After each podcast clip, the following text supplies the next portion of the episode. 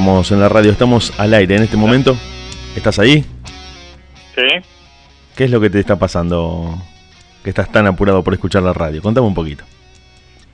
Contame un poquito, ¿qué te, tiene, ¿qué te tiene tan preocupado en este día tan lluvioso de otoño-invierno? Lo que pasa es que yo a esta hora, Sí. yo pongo la televisión, todo, Ajá. y es como que es mi momento de relax. A la pelota. Escuchar la radio. Ah, mira. ¿Qué te tomas? ¿Unos mates calentitos? ¿Un café con leche? ¿Un té con miel? Claro, claro. Un té claro, con miel, claro, te tapás con la frazada y te pones a mirar el resumen de noticias. No, no, no, me pongo a escuchar la, el programa tuyo. Ah, muy bien. Bueno, no, porque hay mucha gente que escucha la radio y mira el televisor sin volumen. No sé si... No, no, no, no. Yo me miré el partido del Atlético y ya directamente lo apago. Es más, miro más, eh, me gusta mirar, viste, más YouTube, todas esas cosas. Prácticamente no miro tele. No sos de la televisión. No, no, para Cam- nada. ¿Cambiarías eh, el televisor por una computadora para ver cosas en internet? Sí, por supuesto, toda O, la vida. o estás cómodo con el celular? Sí, sí, estoy cómodo con el celular y, y lo utilizo mucho más. Vos fíjate que, aunque parezca, a lo mejor puedo ser un viejo, pero desde que descubrí, desde que descubrí Spotify, estoy todo el día escuchando música, me meto en YouTube, me gusta investigar, me gustan mucho los documentales de, de cosas que han pasado en el mundo. ¿Como cuáles, por ejemplo? ¿Qué, qué documentales te, te interesan tanto? que te, te veo que como que marcás eso de... Lo subrayaste, eso de... Veo muchos documentales que me interesan. Bueno, eh, ayer estuve mirando mucho pilotos de guerra, Pilotos de Bueno, guerra, pilotos de aviones. Claro, de la Segunda Guerra Mundial, de Malvina, y bueno, estuve mirando varias historias muy importantes de Te estás olvidando de- del máximo piloto, el que inició todo. Jorge Newbery. No, no, no, piloto de guerra, te digo. De la Primera Guerra Mundial. Ah, bueno, para mí el, el mejor de todo era el Barón Rojo, claro, obviamente. Manfred von Richthofen se llamaba. Y después estaba el hermano, Claro. que el hermano era tan bueno como él, pero que no tuvo el mismo recono- no- reconocimiento. Lothar von Richthofen, que eran Sí. ambos haces del aire, pero bueno, Pero eran aviones de la Primera Guerra Mundial, no eran tan sofisticados como lo que pasó después en la Segunda. Claro, y después, bueno, eh, me quedé muy impactado ayer también mirando la historia de, de un grupo, de, estamos hablando en la Segunda Guerra Mundial. Las brujas de la noche. No, no, los, los negros estaban muy, digamos, muy apartados y bueno, llegaron a formar un grupo importante de, pilotos de guerra, ya no me puedo acordar el nombre, y bueno, fueron uno de los grupos más importantes de- en la Segunda Guerra Mundial y bueno, todos decían que la persona de color no servía para nada, que no servía para manejar un avión, y bueno, ese grupo que formaron fue uno de los grupos más condecorados de la Segunda Guerra Mundial. Y sin embargo no están los libros, ¿no te parece loco eso? La verdad que sí. Es como llamativo que hayan quedado afuera del- del relato oficial de la historia. Claro, y después otro más que me impactó fue un piloto de guerra de la Segunda Guerra Mundial. Lo único que tenía este hombre que no tenía piernas, ninguna de las dos piernas. A la pelota. Y es algo impresionante, impresionante. ¿Cómo, cómo subía el avión? ¿Se tiraba por un tobogán? ¿Qué- ¿Cómo hacía? No, no, no, pero según descubrieron que el tipo lo que tenía de bueno es que al no tener eh, las dos piernas, como que eh, podría podía manio- maniobrar mucho más fácil el avión. No, no, fue algo, es algo impresionante. Era un piloto inglés, acá lo tengo. Acá lo, lo busqué en internet, lo googleé, yo no, no- soy, no sé tanto como vos. Douglas Claro, claro. Bader. Sí. Douglas sí. Bader de la RAF, era de la Royal Air Force de Inglaterra. Así es, y descubrieron que de acuerdo eh, la sangre le giraba mucho más rápido, no, no, no, o la oxigenación era distinta. Claro, por lo loco no tenía las gambas. Claro, claro, es algo impresionante, obviamente. ¿Qué más me podés contar bueno. de la Segunda Guerra Mundial y que tanto te, te, te atrae? Que tanto, tanto te llama la atención. Mirá que estamos en vivo en la radio, ¿eh? No te estoy llamando desde el baño de mi casa. ¿eh? Ah, bueno, bueno, un saludo grande a todos los oyentes. Bueno, bueno. Primero gracias. buenas noches y bueno, estamos haciendo como una previa. Noches, buenas noches a todos los oyentes. Estamos haciendo como una previa mientras hablamos de un montón de temas. Hoy estuviste viendo el partido entre Barcelona y Atlético Madrid que empataron 2 a 2 en cancha de Barcelona en el famoso Camp Nou. donde el Cholo Simeone nunca pudo ganar. No sé si sabías ese dato. Así es, y... Y sin embargo hoy tampoco ganó, pero que ya le permitió al Real Madrid empezar a mirar la liga como un trofeo más alcanzable, siempre que gane el partido que, tiene pendiente, ¿no? Claro, y también eh, 41 partidos de Messi con el Atlético, 32 goles, impresionante. Llegó al número 700 hoy, hoy marcó su gol número 700, Lionel Messi. La verdad que impresionante ese muchacho. Lo tiene de hijo prácticamente el Atlético, lo tiene de tatarabuelo, no sé. Y sin embargo en la selección nunca se le pudo dar. ¿Qué, qué opinión te merece eso? Y lo que pasa es que la camiseta de la selección pesa, no es para cualquiera. Porque están haciendo desde el año 93 que no ganamos nada y se sigue hablando de eso. Se sigue hablando de que han pasado muchos jugadores, muchos mundiales, muchas Copas América y a pesar de que hemos estado cerca, ahí casi arañando el trofeo, nunca lo hemos podido ganar. ¿A qué se puede deber eso? ¿Cuál puede ser la causa de que Argentina, que es un país que ha ganado un montón de torneos en, todos los, en todas las décadas de los siglos, porque desde el siglo 30 que empezó el primer mundial, e inclusive antes que ya se celebraban torneos, Argentina siempre ha obtenido algún título. Y desde el 93 en adelante no pudimos ganar. Bueno, habría que, bueno, si contamos las Olimpiadas, en realidad sí ganamos. Porque en el 2004 en Atenas y en el 2008 en Beijing ganamos la medalla de oro en fútbol, pero son menores, no, no son tenidos en cuenta como, bueno, después también en el 95, en el 97 y en el 2001 ganamos los títulos juveniles. No sé si lo recordás. Claro. Vos que sos futbolero como yo. Sí, sí, sí. Para mí. En la mayor no se nos puede dar. ¿Por qué no se nos da en la mayor? Y porque no, no tienen hambre de gloria. Ganaron tantas cosas en sus respectivos clubes que no tienen hambre de gloria con la selección. Pero hay muchos factores también, obviamente. Pero, a vos te parece que esos tipos que... Mira, yo te, te, digo, total, estamos hablando y la radio permite que nos explayemos hasta las 10 de la noche. A las 10 de la noche llega Hernán G, te cuento, va a ser su programa, así que si lo querés escuchar... Escucho. Muy bien, muy bien, te, felicito, te felicito, gracias. Eh, te cuento esto, y ya que estamos hablando en la radio, estamos hablando con vos, sos un futbolero, también como yo, que te gusta mucho el fútbol, ¿a vos te parece que esos tipos que, que son ganadores en sus clubes, que han ganado tantos torneos, que no quieren perder ni a las bolitas, hagan una diferencia entre gano todo con mi club y en la selección no gano nada? ¿Te parece que sea tan así? Para mí no, pero es como es también el factor suerte. Aparte también. Eh, no, bueno, pero pará, pará, escúchame, vamos a ordenar primero la conversación, porque si no tiramos muchas cosas. Vos me decís y me marcás que es hambre, falta de hambre de gloria. Sí. Y yo te pregunto, me parece, te invito a que reflexionemos juntos, que no sé si esos tipos pueden decir, eh, no, si juego para mi equipo gano todo y cuando juego contra la selección juego a media máquina, porque se los ha visto dejar todo, se los ha visto llorar cuando quedamos eliminados y no creo que les guste mucho quedar en el camino en un torneo en el que los está viendo todo el mundo. Porque no, no estamos hablando de amistosos, estamos hablando de Copas Mundiales, de Copas América. No sé si ellos quieren perder cuando tienen la camiseta de la selección puesta. O a lo mejor puede ser un factor psicológico también, después de tantas finales que han perdido, es como que entran con ese pensamiento. Claro, cada vez más pesado. Claro, claro. Y bueno, Aparte, obviamente, que faltaría un Bilardo. Bilardo te, era algo impresionante. ¿Pero a vos te parece que, que, lo podemos reducir solamente a un buen técnico? Porque técnicos tuvimos muchos muy buenos. Y sí, pero... Mira, te doy un ejemplo, te doy un ejemplo para que lo analicemos y esto te va a tocar de cerca a vos. Marcelo Bielsa toma la conducción de la selección antes del Mundial 2002. Sí. Gana las eliminatorias prácticamente caminando. No creo que haya habido mejor eliminatoria de Argentina en la historia que esas, las del Mundial 2002. Por el juego, por los resultados, por los jugadores que teníamos, creo que eran el mejor equipo en mucho tiempo. Y sí, porque venían de la base, gran parte de la base era del Mundial de Francia 98. Sí, bueno, pero no te olvides de que Bielsa mete mano y saca varios jugadores, entre comillas, históricos que dejan de jugar en esa selección y que se agregan. Pero más allá de eso, digamos, analicemos todo el espectro. Era un muy, muy buen equipo, tenía un muy buen juego y gana todos los partidos. Gana su grupo, gana como líder de las eliminatorias, va al Mundial de Corea-Japón y hace prácticamente el peor papel de, en mucho tiempo. Sí, la verdad que sí. Teniendo un equipo capacitado que venía con unos pergaminos impresionantes. Entonces, ¿por dónde puede vos decir que solamente depende del técnico si el técnico era el mismo?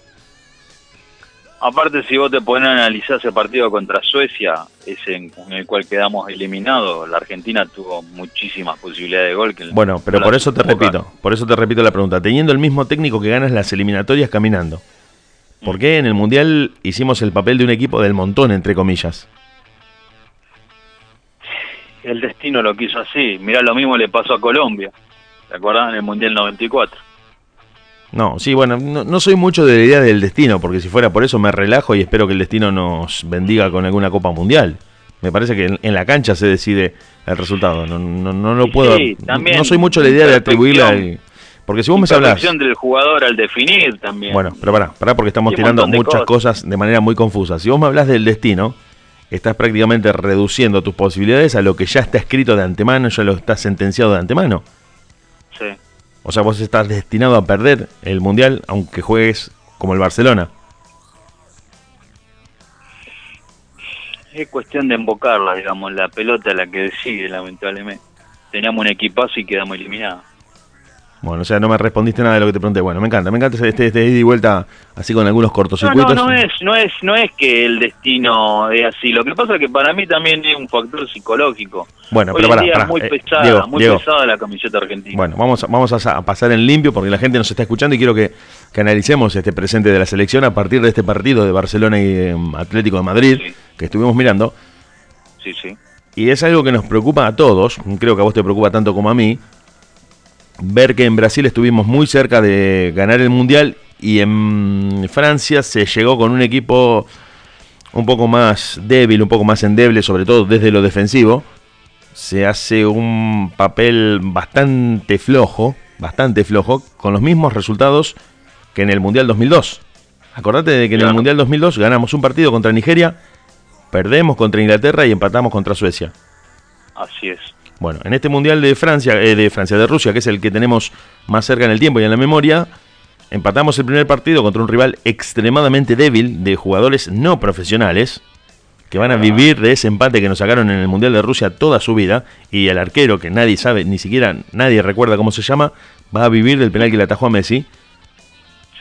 perdemos un partido espantoso, durísimo, muy durísimo, muy duro desde lo táctico contra Croacia dando vergüenza prácticamente y al borde de un papelón histórico, porque si no, no hubiese sido porque los croatas nos perdonaban la vida, perdíamos por una cifra muy abultada y le ganamos a Nigeria casi pidiendo permiso. Es decir, los resultados son los mismos. Sí. Estiramos la agonía, le estiramos un partido más y llegamos al, choque contra Francia, donde se desnudaron de la peor manera las falencias defensivas, los, eh, el desorden táctico la falta de comunicación entre el técnico y los jugadores, todo quedó expuesto y de manifiesto en un partido en el que, te vuelvo a repetir, eh, se vio lo, endeble que era la selección a manos del que después sería el campeón del mundo. Entonces, yo te digo, para redondearte la pregunta y la idea, no creo que sea el destino. Creo que vos ya venís desbarrancando y, cuando, y la podés ir estirando a la situación mientras el rival que tenés enfrente no sea muy fuerte. Porque a Nigeria prácticamente se le termina ganando con la camiseta. Los nigerianos sientan la presión de la, de la situación de definir el grupo, de tener a Messi y a semejantes jugadores enfrente y terminan de alguna manera cayendo víctimas de su propia inocencia, que es lo que siempre ha traicionado a los equipos africanos. Son equipos inocentes que no tienen esa viveza que tiene el sudamericano, el europeo, para jugar al fútbol. Son muy buenos eh, atléticamente, tienen una condición atlética que eh, los pone potencialmente para ser los mejores equipos del mundo. Pero les falta ese punch que tiene el futbolista europeo o sudamericano de aprovechar ciertas situaciones y de, saber meterse en el partido. Y se le gana a Nigeria. Llegamos al choque con Francia, donde bueno, Mbappé estaba absolutamente prendido fuego en el mejor momento de su carrera. No creo que vuelva a tener una notoriedad y una actuación como la de ese mundial. Y Argentina muestra de la peor manera y de la forma más clara que el técnico estaba divorciado de los jugadores, que no había un planteo táctico claro que había muchas opiniones de los jugadores, de gente del cuerpo técnico, del periodismo y demás, con respecto al armado del equipo y que en San Paoli no fue capaz de callarlos a todos con un triunfo que despejara las dudas. Al contrario, se puso de manifiesto que si eh, avanzábamos por alguna casualidad, ponerle que llegábamos a empatar contra Francia y, llegábamos a los penales y llegábamos a ganar, eh, nos duraba un partido más, pero no era, no era un equipo campeón. La verdad que sí. Yo pienso eso, me parece. Es así. Por eso te digo que no, no es tanto del destino. Me parece Isabela que tenía una idea más clara del juego, que tenía otro planteo táctico, pudo llegar a la final. Si bien favorecido por el fixture, eso también te lo puedo conceder. Teníamos un fixture que Grondona se encargó de armar con, con Blatter para que la selección tuviera un camino allanado de cara a la final, aunque le tocaron partidos durísimos también. Pero no terminó de cuajar una idea de, de equipo ganador. Si bien lo táctico y lo técnico estaba, no estaba ese espíritu de querer ganar la copa. Me, digo, pregunto, no, no, no lo sé realmente qué es lo que pasa por la cabeza de los jugadores, pero no creo que quieran perder una final por el solo hecho de tener puesta la camiseta de la selección. E, eso es lo que siento. Yo creo que al contrario, eh, quieren ganar ellos. Es así, pero no vamos a negar que la camiseta de la, selección argentina pesa mucho hoy en día. Hoy en día te parece que pesa mucho, para mí pesa mucho sí. desde 1930 en adelante. Sí, pero yo me refiero que ya los jugadores argentinos que se ponen la camiseta argentina ya entran con ese peso de que desde el 93 no ganan nada. Pero vos sabés que no, no comparto tanto esa idea. No la comparto tanto y te, te cuento, te cuento porque ya que estamos hablando de fútbol y en general, como si fuera una mesa de café, ¿no?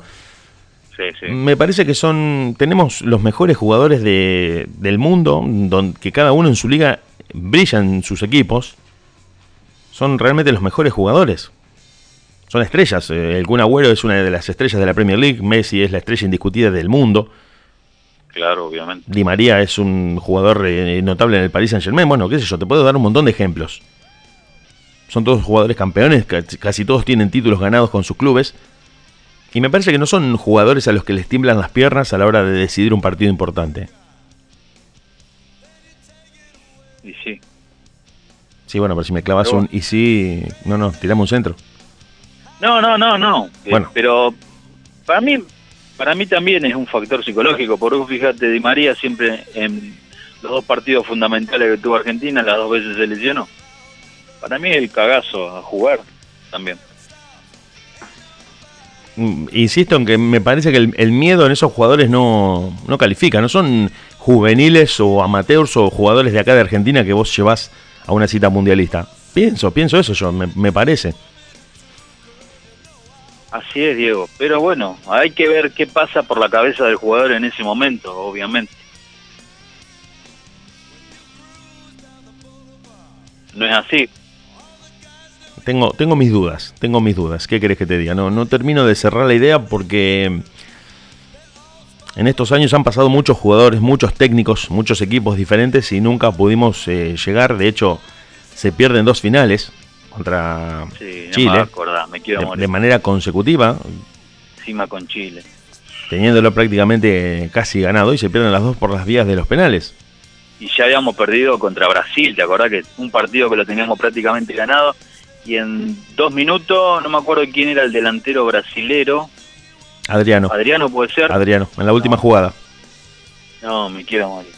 Bueno, entonces, pero te vuelvo a repetir, ahí sí yo creo que el factor psicológico incide porque los nervios, si recordás ese partido, los nervios sí. de los últimos minutos eran prácticamente inmanejables. Aunque también, aunque también en total estamos eh, hablando y tenemos absolutamente todo el tiempo del mundo. Yo te digo lo, cómo veo el fútbol yo, cómo me gusta a mí el fútbol y qué es lo que espero de un técnico.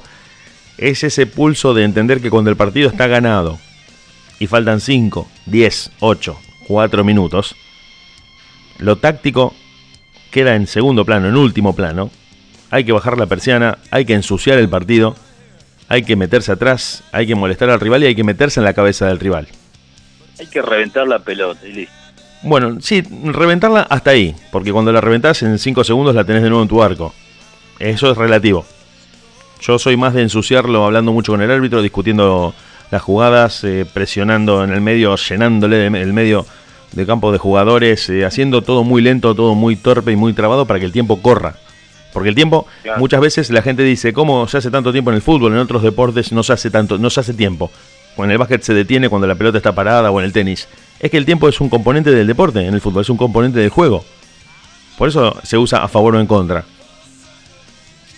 Claro, claro, y encima eh, ahora con todos los adelantos también que hay, pero es que el tiempo en el fútbol es un, es un eh, componente que hace que vos ganes o, un, o, pierdas un partido de acuerdo a cómo te manejes en relación al transcurso de, del tiempo.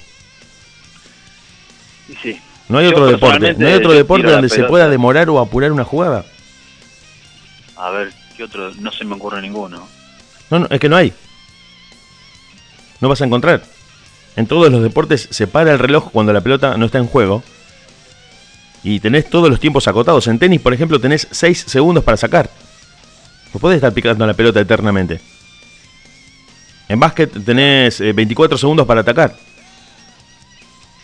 Claro, lo vimos en el handball también. Yo el otro día estaba mirando Estás obligado a atacar. Vos en el fútbol podés tocar la pelota indefinidamente sin que pase absolutamente nada. Y no hay forma de que te puedan penalizar por eso. Entonces, el, fútbol para mí, que es el deporte más grande de todos, justamente por ese componente que tiene el tiempo y por un montón de cuestiones psicológicas que no se pueden predecir. Vos decís, juega el Barcelona contra el equipo más débil de la Liga de España y aún así el más débil le puede ganar. Sí, obvio. Eso es algo del fútbol que tiene bastante democrático en su espíritu, que permite que cualquiera le pueda ganar a cualquiera.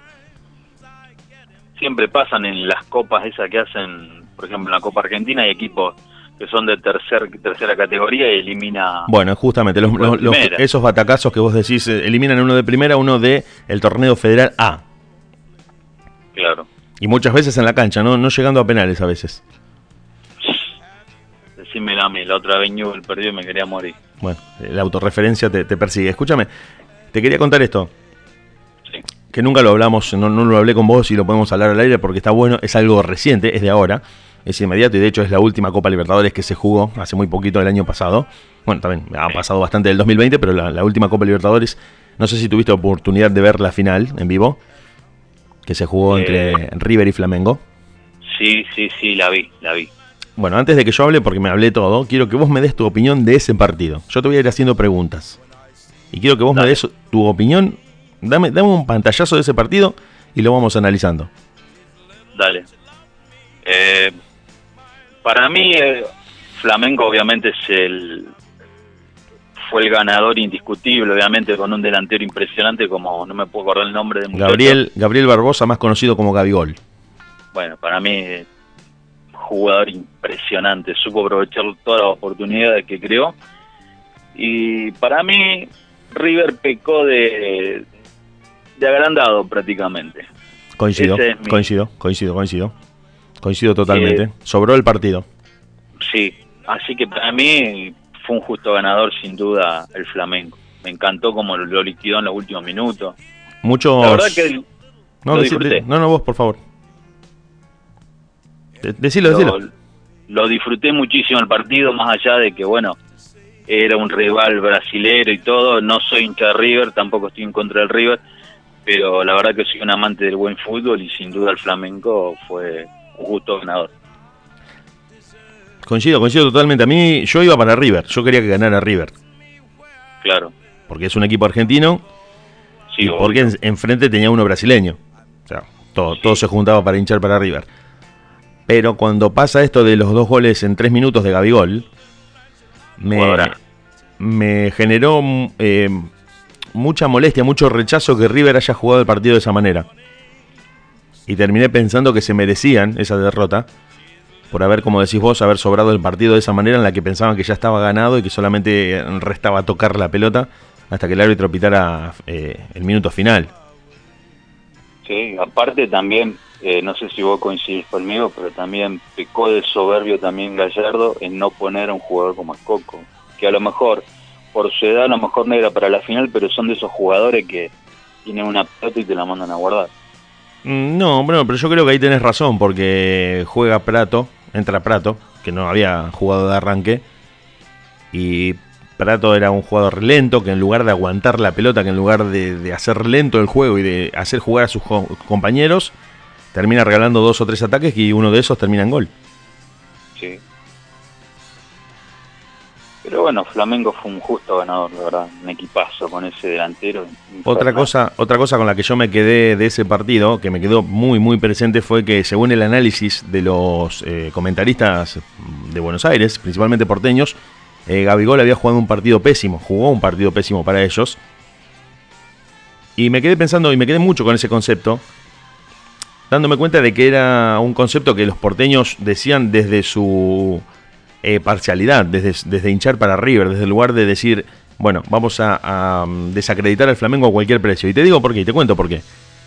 Porque dijeron que Gabigol había jugado un partido muy malo, que jugó los 90 minutos mal. Y en realidad el delantero, los, jugadores que juegan adelante, los delanteros, nunca se miden por lo bien o mal que juegan. Jamás en la historia se, se consideró si juegan bien o mal. Eso queda para un número 5, para un número 2, para un lateral derecho. El delantero y el arquero se miden por los goles que reciben o hacen. Son los dos, eh, las dos posiciones del fútbol más ingratas que existen. Porque vos podés jugar como 8, como 5, como 10 y nadie se da cuenta que estás en la cancha.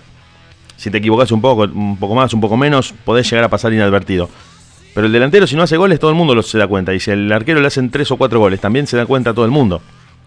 Entonces son los dos peores lugares del campo de juego donde vos no necesitas eh, que la gente aprecie tu calidad técnica, sino que simplemente no te hagan goles o hacerlos, de acuerdo a la posición que ocupes. Y el caso de Gabigol, por ejemplo, estuvo 88, 89 minutos sin tocar una pelota. O prácticamente sin generar ninguna jugada de peligro. Las únicas dos que tuvo sobre el final del partido le dieron la Copa Flamengo. Entonces no podemos decir jugó mal. Sí son los dos goles del triunfo. Es que pasa que el delantero puede estar jugando mal todo el partido, pero está, él sabe dónde tiene que pararse y en el momento menos indicado te la manda a guardar como pasó. Yo creo que el ejemplo más eh, gráfico de esto, el mejor ejemplo para, pero no, no para nosotros que estamos hablando ahora en la radio, sino para cualquiera que quiera entender cómo es el fútbol, es el caso de Palermo. Claro. Palermo es un tipo que desde lo técnico y desde lo físico lo podemos criticar infinitamente. Podemos decir que no tiene técnica con los pies, que no corre rápido, que puede ser muy bueno o muy malo cabeceando. Vamos a los números de sus goles y a los momentos en los que hace goles decisivos para ganar títulos y eso cierra cualquier boca. ¿Cuántos goles tiene hecho en Boca? Más de 200. Si querés lo googleamos, pero los números de Palermo y los títulos que le da a Boca haciendo goles en momentos decisivos y en clásicos o para los campeonatos, hacen que si el tipo le pega bien o mal con la derecha, bien o mal con la zurda, uno lo pueda discutir, eso es totalmente estéril, es una discusión que no llega a ningún lado. Creo que tiene más de 200 goles. El otro día estaba mirando un programa que acá en Teis Sport que hablaban de Palermo y los primeros seis partidos de Palermo en Boca fueron horribles y todos ya hablaban que era un desastre. Mira el tipo. Bueno, pero eh, no sé si vos eh, te recordás al Palermo de Estudiantes de La Plata. Sí, lo recuerdo, lo recuerdo. Palermo en Estudiantes de La Plata, que es un equipo, es un club que tradicionalmente ha tenido una forma bilardista de ver el juego, o, como Russo, como Bilardo, como todos esos técnicos que ha tenido, o como Sabela también en su momento. Claro. Han sido siempre, históricamente te hablo de estudiantes, de tener defensores y delanteros muy altos, donde casi todo consistía en tener la pelota, tirar un centro al área y esperar que algún delantero alto ganara de cabeza. Palermo estaba especializado en ese tipo de jugadas. Nunca desarrolló una técnica de arrancar jugando o de hacer jugar a sus compañeros. Siempre era el tipo donde la, jugada terminaba. No, la verdad que sí. y otro punto, y otro punto que también eh, explica un poco por qué Palermo hizo tantos goles y por qué jugaba de esa manera, es que el físico, que vos tenés tú con, con textura física, termina determinando tu forma de jugar. Porque Palermo es un tipo que mide casi dos metros, debe medir 1,90 y algo, y está prácticamente obligado. Bueno, eh, claro, es altísimo. Está prácticamente obligado a jugar ganando de cabeza o aprovechando jugadas prácticamente abajo del arco, como fue su, carrera histórica. No es un jugador que te va a ganar en velocidad o que va a hacer un, dribbling y va a definir. Hay un gol impresionante que nunca me olvido de Palermo, Diego, no sé si vos te acordás. Contra Independiente. metió contra Independiente. mitad de cancha impresionante. Igual también hay que, hay que agregar el componente de que Palermo tuvo una carrera futbolística y una vida de película que a veces lo hacen un poco distinto al resto de los jugadores porque le han pasado cosas, inclusive dentro de la cancha. nunca me puedo olvidar del gol que le hace a Vélez de cabeza desde mitad de cancha, cuando el arquero, que casualmente su apellido era eh, Espinosa, eh, rechaza de manera defectuosa. Qué raro, qué raro un arquero de apellido Espinosa rechazando de manera defectuosa, ¿eh? ¿no? Qué coincidencia rechaza de manera defectuosa, le pega en la cabeza y entra al arco la pelota. Sí. Puede ser que Palermo tiene en su historial un gol que hizo, digamos que no lo hizo contra, frente al arco. Contra Platense con los dos pies. Sí, pero no, hay un gol que hizo Palermo que no lo hizo de frente al arco, sino que lo cabeció de espalda al arco, digamos. Algo así me parece que Me parece que te estás confundiendo con el gol de guerra en un clásico, cancha de boca. Ah, bueno, no me puedo En el último minuto lo hace Hugo Romeo Guerra. Claro, claro. Pero tiene más de 200 goles ese muchacho. Creo que es el goleador histórico de Boca. Sí, sí, no, Palermo, obviamente. Obviamente, sí, sí. Pero me, me refería a esa parte. Y eh, un delantero para comparar con Palermo, que es exactamente lo opuesto, que juega mucho, que hace pocos goles de cabeza, pero que tiene una velocidad y un dribbling, una gambeta increíble, que es, son contemporáneos y que tiene una forma eh, muy distinta de jugar cada uno y que son ideales para comparar, es el Kun Agüero, para mí, me parece. Sí. Ahora vos te diste cuenta de algo, Dieguito. Como antes en la selección los delanteros eran altos, como Batistuta, como Crespo. eh, y hoy en día prácticamente los delanteros son todos petizos. ¿A qué se deberá eso? Eh, eh, yo te lo digo, creo que a la forma de jugar principalmente en Europa. El delantero alto, el delantero muy alto en Europa no tiene lugar, no rinde, no le hace un gol a nadie. Que hoy en día entonces un, de- un delantero como Batistuta y Crespo no rendiría. Mm, No creo, creo que no. Yo creo que eh, alguien con la altura de Batistuta, de Crespo, de Palermo en Europa tiene que jugar de marcador central. Porque si mirás el fútbol europeo, si bien casi entre comillas caminan durante todo el partido, o por lo menos en la parte del medio de la cancha, no se corre a toda velocidad, sí hay mucha aceleración en, en el último cuarto de la cancha. En la parte de la entrada al área hasta el arco, ahí es donde se juega todo a una velocidad increíble. Al resto es un armado de juego, una triangulación de la pelota. Bueno, hay un montón de partidos del Mundial de Rusia donde se puede ver eso, donde se puede ver que la triangulación de la pelota es mm, casi te diría en cámara lenta. Pero cuando se llega a, la última parte de la cancha, donde se define la jugada, el área grande y un poco más adelante, eh, la velocidad que le imprimen los jugadores, realmente los que saben, eh, hace que los defensores prácticamente no tengan tiempo de, de leerlos y cuando quieren darse cuenta de cómo marcarlos, ya es gol. A mí personalmente a mí me gusta más el fútbol de antes, los delanteros altos, como, como antes. Prácticamente a mí no, no me gusta. Bueno, ahí me parece que ahí me parece que, que caes en un error, Sí, puede ser. porque estás añorando algo que no va a volver a repetirse. así. Inclusive los arqueros. Vos fíjate, antes también eran altos, hoy en día un arquero... No, no eran, no necesariamente, no necesariamente. Uno de los mejores arqueros de los 90, por ejemplo, era Campos, el mexicano, y medía un metro sesenta y cinco. Creo que el arquero más bajo que yo vi fue el Conejo Pérez, que también era mexicano. Creo que medía un metro setenta y cinco, me parece. Bueno, por eso te digo, no, no necesariamente antes era todo así como decís vos. Perdón que te lleve la contra, pero No, no, por favor, digo, ha habido ejemplos de todo tipo y ha habido eh, gente que rompió el molde siempre, pero yo creo que si bien antes uno puede mirar los partidos viejos con cierta nostalgia como para recordarlos, la evolución del fútbol hace que hoy se juegue de una manera muy distinta. Por eso también va cambiando y eso es lo genial del fútbol. Vos fíjate que un jugador como... Bueno, el otro día yo lo estaba escuchando, él siempre miro su programa en YouTube.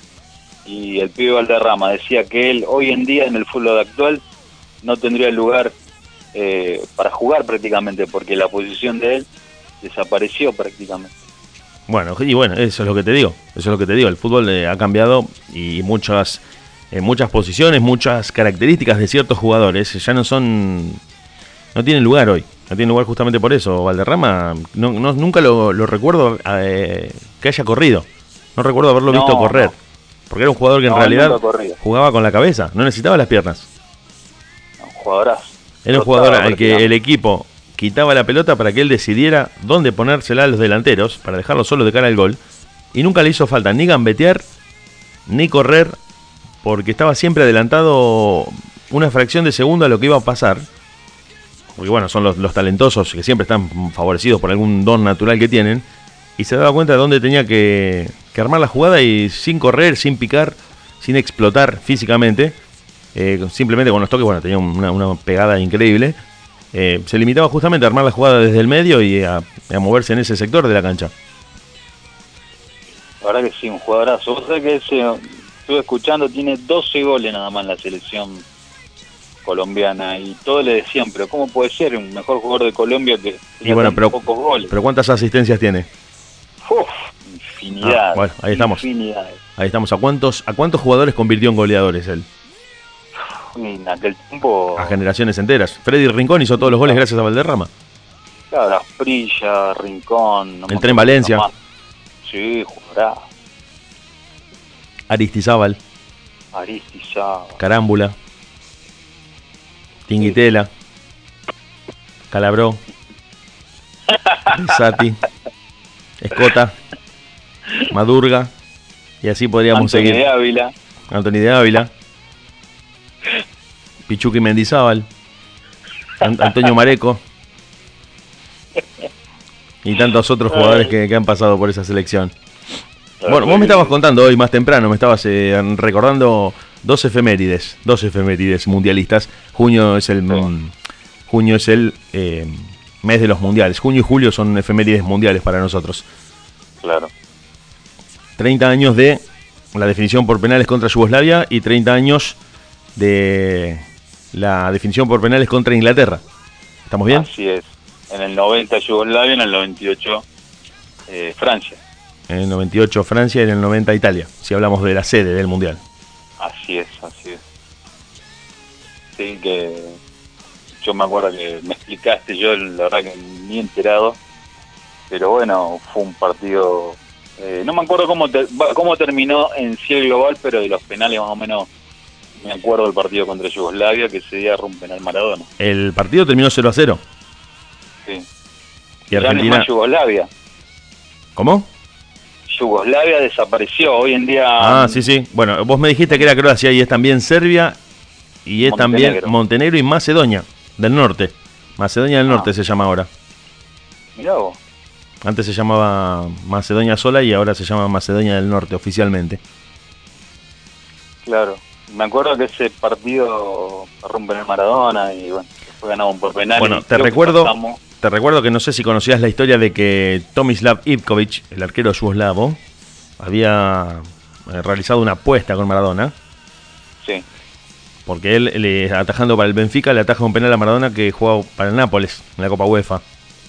eso no lo sabía. Maradona le dice, la próxima vez que nos encontremos y, y yo tenga que patearte un penal a vos, si te lo hago o vos lo atajás, apostamos algo. Se vuelven a encontrar en el Mundial de Italia y Ivkovic se lo vuelve a atajar al penal y le gana la apuesta. Nunca se supo que habían apostado. Y bueno, eh, pero un arquerazo era el... No me acuerdo en qué, en qué equipo otra. Eh, Eh, gran parte de su carrera la desarrolló en Portugal.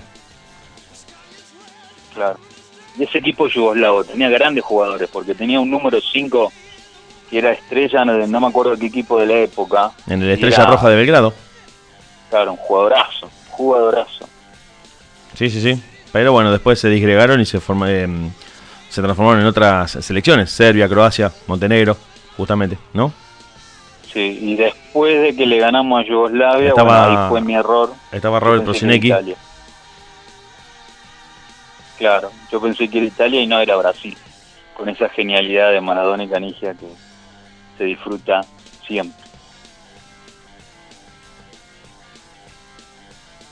Eh, y bueno, después vino el Mundial 98, ahí en No, no, Francia. no, no, no, no, no, no, no. ¿Cuál dio? El 94.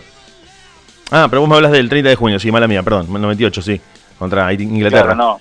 Yo ahora, antes te estaba hablando de eh, el Mundial 90, que después que le ganamos a Yugoslavia, creo que pasamos a jugar contra Brasil. no, no, no, no. Veníamos de ganarle a Brasil, Ah, bien, bien. definimos contra Yugoslavia y pasamos a jugar ese partido tan polémico contra Italia donde Totó Esquilasi hace el gol en posición adelantada. Bueno, no, no lo cobran.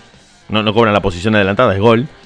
Y ya Sí, sobre el final, cuando el partido estaba terminando, Olertigochea tira al centro, Canigia cabecea de manera genial. Empatamos el partido y se lo ganamos por penales en, en, en la República de Maradona, porque jugamos en el San Paolo esa noche. Claro. Una noche mágica fue ese momento. Donde está esa famosa bandera que decía. Estaba esa famosa bandera que decía Diego, Napoli te ama, pero primero está Italia. Claro. Y después también está esa, cuando estaban cantando el himno, que Maradona los putió. Bueno, después de ganarle la semifinal a Italia, en la final contra Alemania, sí, o sea, el himno argentino es silbado y Maradona insultando a todo el mundo. Una imagen que dio, dio la vuelta al globo. sí, me acuerdo de eso. Sí, sí. Y bueno, después el error de Sensini. Y bueno, perdimos la final. Yo te vuelvo a repetir, eh, ahí falla el técnico. Es un error del técnico esa final. Sí, es raro en el en Bilardo. Porque a 5 minutos de que termine el partido, estando 0 a 0, se baja la persiana, se ensucia la cancha, se juega duro, se mete la pierna fuerte y se llega a los penales a cualquier precio. Un partido después de que pasaron los 80 minutos, un partido decisivo como ese, si tenés ventaja o está igualado, tenés que cuidar esa, ese resultado y llegar a los penales. Yo, yo lo veo de esa manera. Perderlo en los últimos 10 minutos es un sacrilegio. Sí, creo que para ese partido, para esa final llegamos con varios jugadores suspendidos, entre ellos estaba Canigia. Claro, Canigia por doble amarilla, sí lo, lo habían amonestado contra Brasil y lo amonestan contra Italia y se pierde la final. Sí, pero creo que si hubiésemos jugado más inteligentemente podríamos haber ganado. Yo sostengo eso, para mí era ensuciar el partido, mantenerlo lo más sucio posible hasta que terminara y ver en los penales si teníamos algún tipo de, de posibilidad. Y esa Alemania del 90 tenía un equipazo, lo tenía a Klinsmann, a Andreas Breme, a Lothar Mateus, a Jürgen Klinsmann, a Rudi Feller, a Klaus Augenthaler, a Guido Buchwald, a Pierre Litbarski, a Bodo Ilgner, a Slukin ah. a Bajen Strugenbachen, a Empujen Subanhugen, a Hugen Arangen, a Helmut Coin, a Ormiguiten, y Elefantiten, estaban todos los jugadores alemanes de de esa selección que, bueno, pasó la historia, ¿no? Sí, la verdad que sí. Muy, muy recordada. Y bueno. y bueno, después pasamos al Mundial 98, que es donde también se celebra el aniversario de ese partido durísimo contra Inglaterra, que en sí siempre van a ser unos clásicos para nosotros jugar contra Inglaterra. Sí, un partido que también donde partido jugamos mal, donde Owen le, hace un quiebre de cintura a Chamot y Ayala, donde los deja, creo que todavía lo están buscando. Y sí, Entre Chamot y Ayala todavía están preguntando dónde anda Owen y le dicen, no, ya se retiró del fútbol, muchachos, si ustedes lo siguen buscando, ya no juega más.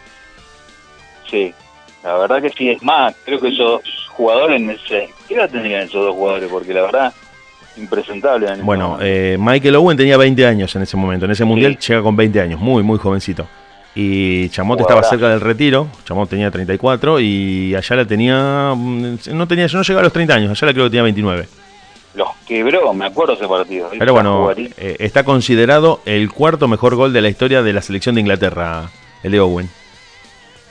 Claro, jugadorazo. Aparte ya, Owen ya la venía rompiendo en, Liverpool, puede ser, me parece. sí, sí, sí, sí, estaba jugando en Liverpool y estaba, bueno, Alan Shearer, estaba Seaman, estaba Beckham.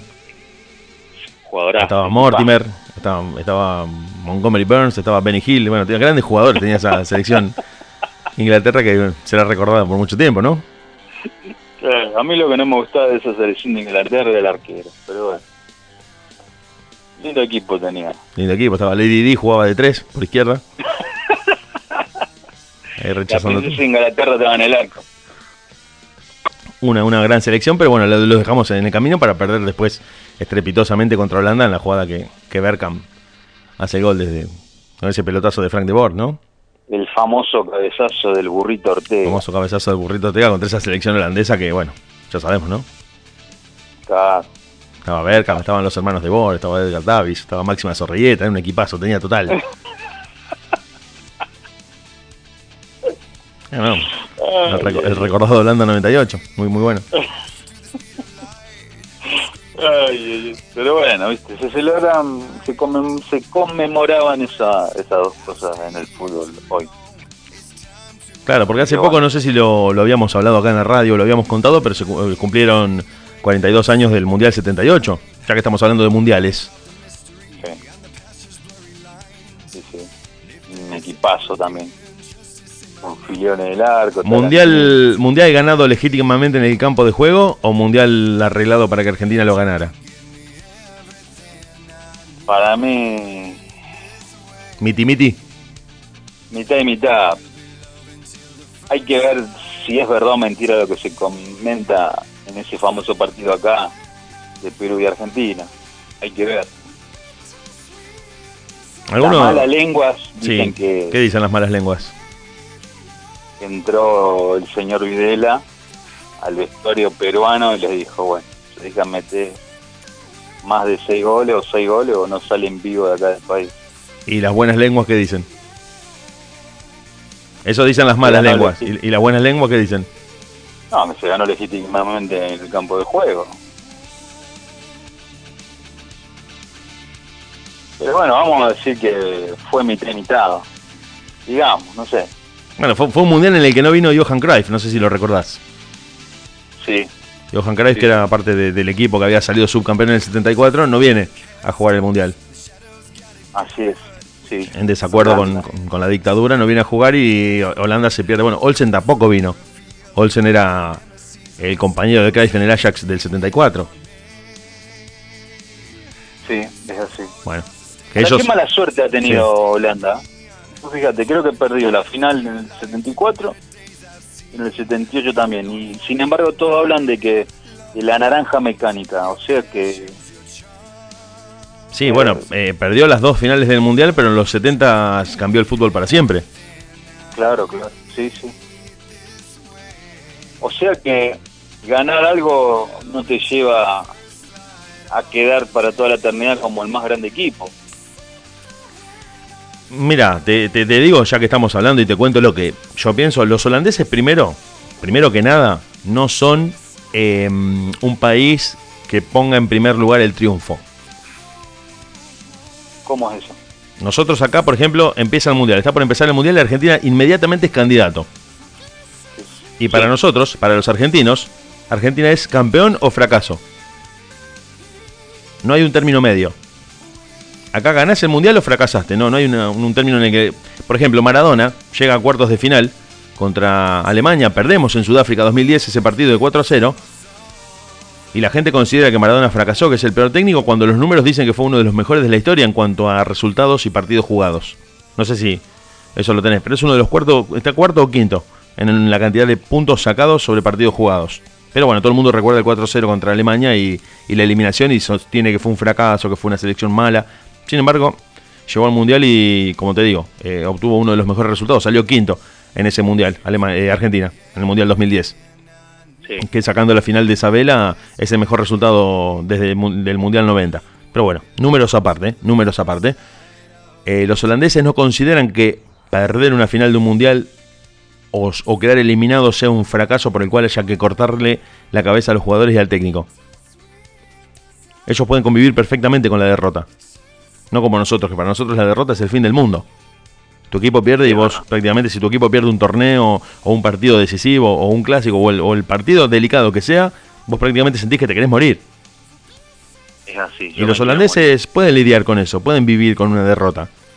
Entonces ellos consideran que en definitiva terminaron siendo triunfadores porque desde el 74, 78 en adelante, desde fines de mediados y fines de los 70 en adelante, el mundo entero el mundo entero, no, no algún país o alguna liga, el mundo completo imitó la forma de jugar de Holanda.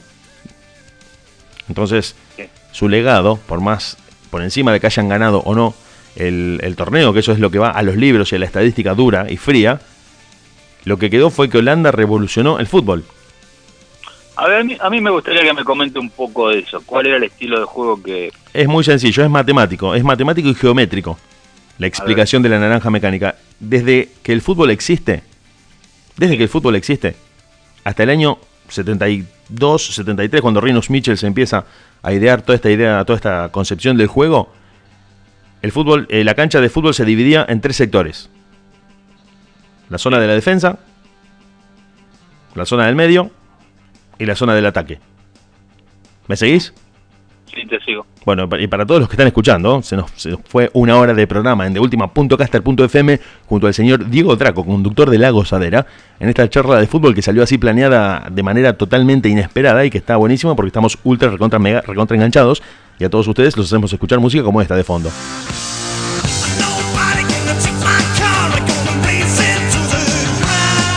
La música que me estuvo pidiendo el señor Diego Draco durante todo el día me dijo quiero heavy metal porque yo soy rockero. Los lunes soy rockero, después de barranco, pero los lunes me hago rockero. Bueno, te cuento rápidamente, te cuento rápidamente. No, necesito todos escuchamos todo. A mí también me gusta la salsa y la bachata. Eh, históricamente el fútbol se dividió en defensa, mediocampo y ataque. ¿Sí? Sí, te sigo. Te sigo hasta ahí. Perfecto, esto lo saben los futboleros, obviamente, y la gente que no mira fútbol también lo puede entender. La parte de la defensa donde se, se, evita que te hagan un gol, el medio donde se triangula la pelota y se distribuye un poco el balón y la parte del ataque donde se define el partido. Sí. Bueno, Rinus Michels, este técnico holandés que, que revoluciona el fútbol, divide en tres la cancha, pero a lo largo, en lugar de a lo ancho. Entonces la divide en tres carriles, el carril central, el carril derecho y el carril izquierdo. Haciendo que los jugadores se muevan en carriles y no en sectores. Entonces no, había forma para los equipos que, jugaban contra Holanda de darse cuenta dónde, iba, dónde se iba a parar un jugador. Porque Cruyff, por ejemplo, que jugaba por el centro, no jugaba en el medio, jugaba por el centro. Entonces estaba en el centro abajo, en el centro en el medio y en el centro arriba.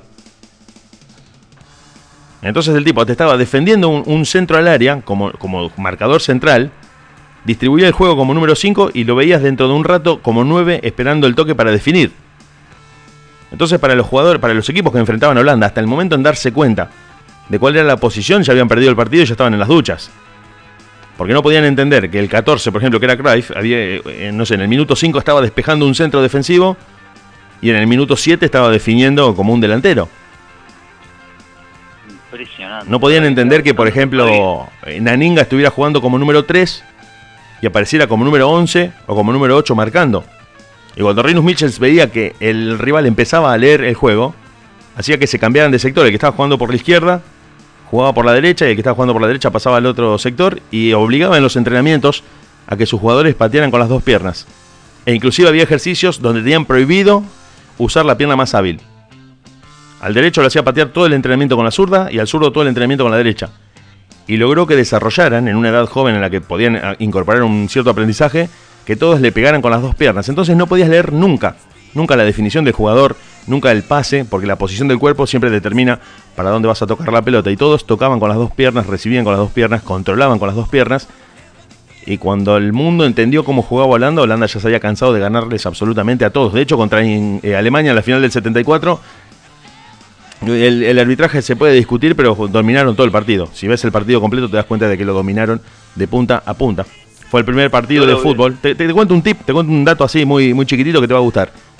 El Mundial de 1974 de Alemania fue el primero en el que se usó la pelota con pentágonos y hexágonos, con cueros pentagonales y hexagonales. Sí, sí, sí. ¿Sabes cuál es la razón de eso? ¿Cuál es? Que esa forma, se, se, diseña la pelota con esa forma porque como el Mundial iba a ser transmitido a todo el mundo por televisión a color, los alemanes se dieron cuenta de que ese diseño era el que permitía que la pelota se pudiera ver en la televisión. Con claridad y nitidez. Por eso le ponen esos polígonos, un pentágono y un hexágono.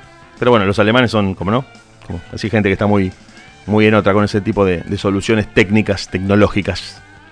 Yo después que termine de hablar con vos voy a agarrar YouTube y voy a poner a verme ver Mundial del 74, La Naranja Mecánica, porque me quedé encantado con eso que me dijiste, ese estilo de juego que... Sí, y, te recomiendo, ya que vas a ver videos, ya que vas a ver videos, te recomiendo que eh, también veas al Ajax del 74. Lo voy a hacer también. Porque además también, eh, ¿te acordás de que Messi hace poco, bueno, hace poco, hace un par de años, patea un penal dándole la pelota en el penal a Suárez? Toca para un costado. Eh, Messi tiene que patear un penal, toca para un costado en lugar de patear el penal directamente y Suárez define. ¿Y eso se puede hacer? Sí, porque es un tiro directo, vos podés patearlo directamente al arco o salir jugando. El tiro directo es a elección de cada uno. Pasa que todo el mundo le pega directo porque estás de frente al arco, prácticamente lo fusilás al arquero, pero se puede tocar para atrás, para adelante, para donde vos quieras. Y eso no lo sabía yo. Y Messi en ese penal contra eh, Barcelona está jugando un partido, eh, toca hacia adelante y hacia su derecha y Suárez define. Después buscarlo en YouTube a ese penal. Se dio la vuelta al mundo. Mucha gente estaba sorprendida por lo que había hecho Messi, pero para los que somos más viejos y desgraciadamente ya vimos todo, eso fue un invento de Ajax del 74, Rinus Michels, justamente, donde Cruyff le tocaba la pelota a Olsen y Olsen definía. Entonces el arquero ya estaba en el piso y no podía creer que venía un tipo con la pelota en el pie entrando al arco vacío.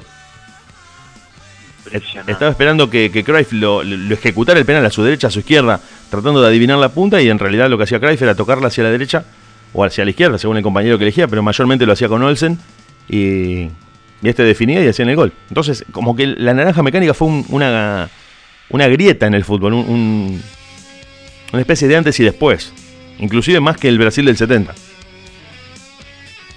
No, el de Brasil del 70 también fue impresionante. Impresionante, cada jugador infartante. Ahí radica un poco la, cosa. Te, quedaste pensando en Holanda del 74, ¿te gustó? No, la sí, me quedé enloquecido y lo que cuando termine el programa me voy a poner. Y es más, me voy a pasar toda la noche Mirando eso. Bueno, te, cuento otro dato más. Para la gente que nos está escuchando, si se habrán dormido, si nos están escuchando, si nos están siguiendo, escribime. Estamos en WhatsApp, estamos en Instagram, estamos en Facebook. Tenemos todos los chats abiertos. Así que si querés alguna canción, si querés eh, opinar de lo que estamos compartiendo con el señor Diego Dracon de última.caster.fm, lo podés hacer. Nos podés escribir al directo a pie de página en deultima.caster.fm, que es la página, o en De OK, que es el Instagram, o en De el chat de Facebook. Bueno, a toda la gente que se comunica, gracias a todos los que están del otro lado. Aprovecho porque, bueno, el fútbol me hace engancharme mucho y me olvido de, la data publicitaria y de los créditos. Te cuento también a vos, futbolero de alma como sos, que siempre seguiste el fútbol, que si tenés ganas de, ver todo esto, que también busques, si vas a ver documentales en YouTube, que Holanda es el primero que impone la idea de fútbol físico. Hasta Brasil, hasta Brasil del 70, todo se reducía a la técnica, a que el jugador tenía que pegarle bien a la pelota. Holanda del 74, Michels, se da cuenta de que el atletismo también tenía que entrar en el fútbol y hace que todos sus jugadores tengan un estado atlético de, corredores de maratón. Impresionante. Entonces hacía que todos bajaran y todos subieran. Holanda te defendía con 10 jugadores y te atacaba con 10. Entonces no había forma de marcarlos, no había forma de, por más que vos retrocedieras, la triangulación era tan violenta que era imposible. De hecho, un partido, si querés ver un partido donde este esquema se aplica eh, de la mejor manera. Bueno, es un partido que te va a doler verlo porque es el 4 a 0 eh, que Holanda le propina a Argentina en el Mundial de, de Alemania, casualmente. Holanda nos gana 4 a 0. Argentina, desconectado del ritmo del fútbol mundial, va con los pergaminos y con los libros del fútbol rioplatense pensando que la gambeta individual de un jugador aislado podía definir el partido y Holanda nos plantea un equipo que estaba totalmente eh, articulado en lo táctico y nos pasa por arriba. No, había forma. De hecho, intentaban pegarle a los jugadores. Al, uno que, al único que le logran pegar es a Cruyff, eh, cometiéndole penal. Y el resto de las jugadas son hasta el arquero que daba eh, fuera de lugar. Ese partido, si querés analizar lo táctico de Holanda, el 4 a 0 a Argentina, te, vas a hacer te vas a hacer una panzada, una panzada, eh, nuevo el término. Te vas a hacer una panzada mirando cómo Holanda desde lo táctico nos, nos pasa por arriba, o sea, nos, nos barre de la cancha de una manera en la que el mundo no había visto hasta ese entonces un equipo que jugara así. Lo voy a ver, entonces ya tengo preparado el Mundial de Alemania 74, el Ajax del 74 y el partido Argentina-Holanda del 74. Ah, muy bien, está muy bien con la memoria, ¿eh? muy muy bien, sé que estás comiendo mucha zanahoria, te hace bien eso. no, no, lo que pasa es que estamos hablando de algo que a mí me apasiona y bueno. Bueno, eso, eso es lo que yo sostengo. Por ejemplo, mucha gente dice, Mira, te, saco para otro lado, pero eh, lo veo en el ejemplo con vos, por ejemplo. Esto se lo voy a contar a la gente. Mucha gente dice, hoy nadie lee, nadie lee libros. Yo en realidad no estoy de acuerdo con eso, porque la gente no lee cuando el tema no le interesa. Es verdad. Vos sos un tipo que, por ejemplo, eh, de los temas que te interesan, lees el libro, ves el documental, ves la película, te informás y estás muy al tanto de lo que realmente te interesa. La historia, sobre todo la historia del siglo XX, y la historia de la aviación, la historia militar, te, te interesa muchísimo y de eso sí tenés varios libros y has leído mucho. Inclusive me has contado a mí un montón de cosas que yo no sabía. Sí, es algo que a mí me, apasiona, pero muchísimo. Me encanta investigar. ¿Y por qué esto? ¿En qué año fue? ¿Cómo fue? Y no sé, me gusta muchísimo. Sí, sí, por eso te digo. Yo, yo sostengo que una vez que el tema te apasiona, uno se mete de lleno para saber todo, para averiguar cómo es, qué pasó, cuáles son los entretelones y termina. Y termina ahí. No, para mí no, para mí no es algo que a mí me apasiona y lo vivo siempre, siempre renovando cada día. Vos fíjate, te, encuentro, te cuento una, algo pequeño. Tenemos todo el tiempo del mundo, así que si me lo querés contar detalladamente, yo te escucho. Bueno, eh, a mí me gusta obviamente que, viste como cuando estábamos hablando del tema del Parque Independencia, todas esas cosas las fui averiguando, investigando porque me encanta. Nos tiraste un montón de data que no teníamos nosotros. Sí, y, bueno, también la otra vez antes que pasara todo esto de la pandemia, eh, uno de los lugares más bonitos que a mí me encanta recorrer de la ciudad de Rosario es todo Boulevard Oroño. Boulevard Oroño. Un montón de lugares. Eh, perdóname, Boulevard Oroño, ¿a qué altura? Porque es una, un boulevard muy largo Y para el que no conoce Rosario, ¿querés contarle a la gente que no conoce Rosario, que nos está escuchando en este momento, qué significa Oroño dentro de esta ciudad, el Boulevard Oroño? Bueno, el Boulevard Oroño eh, es una de las avenidas más importantes de la ciudad de Rosario que eh, desemboca eh, directamente al Parque Independencia y yendo del Parque Independencia también desemboca a lo que es toda la parte ribereña de la ciudad, toda la parte de río. Exacto. Y, y bueno, en todo ese sector entre, digamos, Oroño, eh, cruzando Pellegrini, digamos, cruzando Pellegrini, de Pellegrini para el lado del río, vos podés caminar por el medio que hay como unas, eh, unas ¿cómo se dice, Dios? Eh, es, un, eh, es un cantero ancho porque es un boulevard, justamente, hay un paseo. el boulevard se caracteriza por eso. Eh, perdón que te corte, decir una cosa chiquitita. Para el que está escuchando la radio, que no conoce Rosario, que no conoce nuestra ciudad, lo invitamos a que la venga a conocer porque es realmente hermosa. Oroño corre de norte a sur, es decir, atraviesa la ciudad de norte a sur y empieza en el río, a la altura de mm, más o menos la mitad del centro, y termina transformándose en la autopista a Buenos Aires. Es un dato que está bueno tirarle a la gente que si vos agarrás Oroño desde donde empieza, que es el río, la costanera, la barranca del río, y vas en línea recta por Oroño hacia el sur, terminás en la autopista que te lleva a la ciudad capital de Buenos Aires. Es un dato que la gente tiene que tener en cuenta para conocer un poco por qué se tiene tanta importancia Oroño y que atraviesa el centro de la ciudad, el Parque Independencia, es el corazón de la zona sur y termina transformándose en la avenida, en la autopista, perdón, la autopista que nos lleva a Buenos Aires y a un montón de localidades. Claro, y bueno, para mí que me gusta muchísimo la historia y más la historia de mi ciudad. Eh, antes de toda esta pandemia, una de las cosas que yo más amo y más me encanta es recorrer Oroño ir disfrutando de los dos lados de, esas casas antiguas de los años 20, de los años de finales de, eh, 1890, todavía hay unas casas impresionantes. Y un día se me ocurrió, como veía gran parte de las casas con la misma fachada, se me ocurrió averiguar, digamos, quién, qué ingeniero de la época lo había hecho. Y bueno, ahora no me puedo acordar el nombre, pero llegué a descubrir de que gran parte de casi todas las casas que fueron hechas ahí, gran parte fueron hechas por el mismo ingeniero. Por el arquitecto Candia.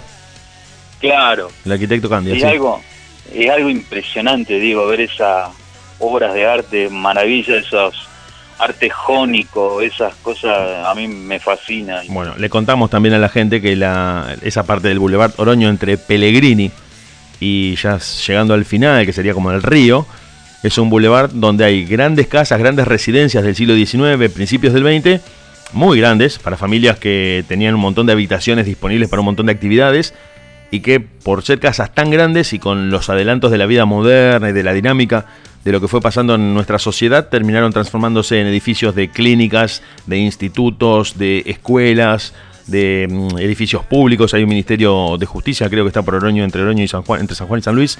Em, además de la presencia de algunas iglesias, de algunas parroquias, de un montón de instituciones que aprovecharon esas casas, además de otras que todavía siguen siendo habitadas por moradores privados eh, y que llaman la atención por su diseño arquitectónico, por eh, el estilo tan, tan distinto a los tiempos en los que vivimos y que sigue siendo conservado porque gran parte de, las, eh, de los edificios de este Boulevard Oroño han sido declarados patrimonio histórico de la ciudad y por lo tanto está prohibida su demolición o cualquier tipo de modificación en su estructura porque forman parte justamente del patrimonio cultural histórico de la ciudad y no, no se les puede tocar un ladrillo, salvo restaurarlos.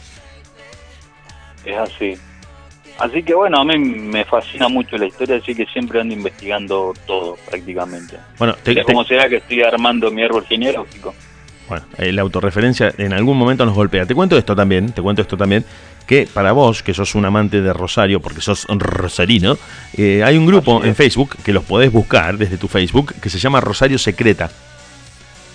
Lo voy a buscar que es un grupo de gente que de manera eh, autogestiva, ad honorem, es decir, gratis, y lo hacen por amor a Rosario y por amor a, la actividad que desarrollan, se encargan de investigar, de compartir, de mm, organizar visitas guiadas por Rosario, por un montón de lugares que la gente desconoce muchas veces de Rosario, contándote la historia de edificios, se hacen recorridas nocturnas, se hacen recorridas diurnas, de fin de semana, los días feriados, para que vos, eh, si te querés unir a ese grupo o estar al tanto de las últimas novedades, eh, te puedas enganchar en estas visitas, en estas eh, visitas guiadas, donde ellos a manera de, de cicerones, de guías turísticos, te van contando por qué tal lugar se llama así, quiénes vivían o qué significado tiene para nuestra ciudad. Ya le puse el me gusta. Te tiré un dato. Ah, ya lo buscaste. Bueno, estás a pleno con la tecnología. Un chico muy, muy 3.0. Muy bien. Y es como vos decís, digo, lo que a uno le gusta, uno... Te felicito, me, me parece perfecto. Uno tiene que ser así. Tiene que tirarse de cabeza por lo que le gusta. Sí, sí, Rosario Secreta es un, es un grupo que te, te, van a tener al tanto y por ahí organizan alguna visita y te puedes enganchar. Han hecho visitas y recorridos a los cementerios que están dentro de la ciudad. Eh, sí, el cementerio del Salvador. Por ejemplo, que está en el corazón de la ciudad y que ha quedado, que en un momento dado era de un, formaba parte de un predio rural y que terminó quedando en el casco de la ciudad, en, ya prácticamente en el centro de Rosario, después de la urbanización que... Si mal no me acuerdo, creo siguió. que el cementerio del Salvador es de 1854. Sí, posiblemente, no, no tengo el dato, pero es un cementerio que está en el corazón de la ciudad, dentro de lo que sí. es el Parque Independencia, el gran predio que es el Parque Independencia. Eh, bueno, era una parte que en un momento era, un, como te digo, un, un ámbito rural y terminó eh, siendo rodeado por la urbanización. Así es, así es. No, impresionante también el arte que hay en ese sector, entrando por Víos Lago, también el, arte que hay en los nichos, esas grandes esculturas que tienen y algo maravilloso también.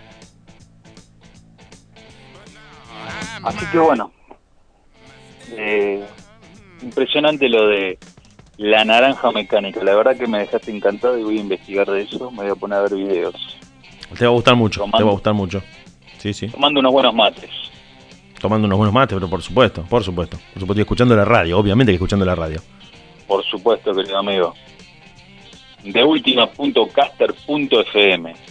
Eh, ya que tenemos a la gente conectada, ya que tenemos a la gente escuchándote, escuchándome, sí. escuchándonos, todos escuchándonos y todos participando, ¿le querés contar a la gente que este miércoles, o sea, este miércoles, eh, es decir, mañana, mañana, mañana, mañana sí. 22 horas vas a estar en la gozadera con Exe Mancilla? ¿Le, ¿Le, querés contar a la gente vos que sos el que está en el palo?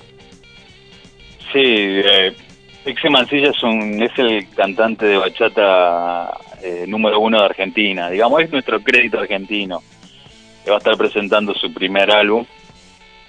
Que ahora no me puedo acordar, querido Diego. Bueno, pero conté, eh, también contame esto, a mí también, que no, no soy tanto de, del ámbito de la bachata, si bien conozco algo, no conozco tanto como vos.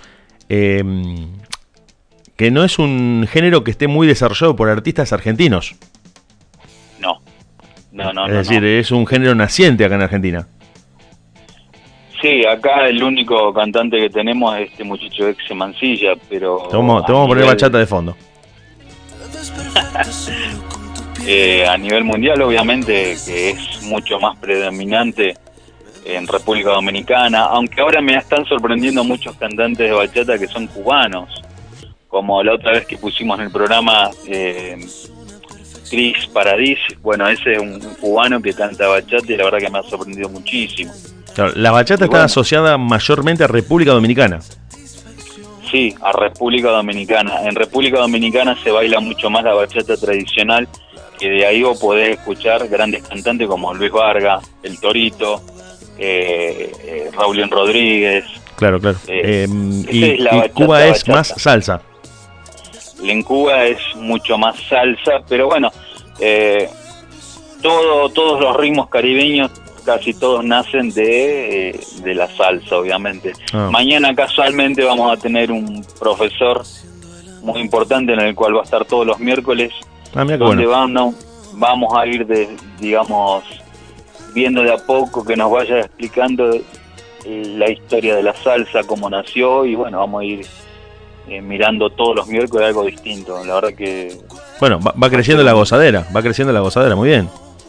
Sí, el otro día vos sabés que tengo un conocido que me dice, eh, ¿cómo estás haciendo un programa de salsa? Él también me conoce, así como vos y el, y el Flaco Hernán, si vos eras rockero, pero bueno. Y bueno, viste, la, la gente se va enterando, en algún momento se enteran y dicen, mira vos este. pero bueno, yo esto lo veo como un negocio, como un como una apuesta grande que tengo y bueno, no me está haciendo mal. Así que bueno. Bueno, y aparte, bueno, y aparte como, mi... un, como un ritmo que te gusta bailar. También decirlo ahí, digamos todo. Sí, obvio, me gusta bailarlo, pero no soy un gran bailarín. Lo mío es más de armar movidas, como armaba antes, armar recitales, traer artistas, entrevistar.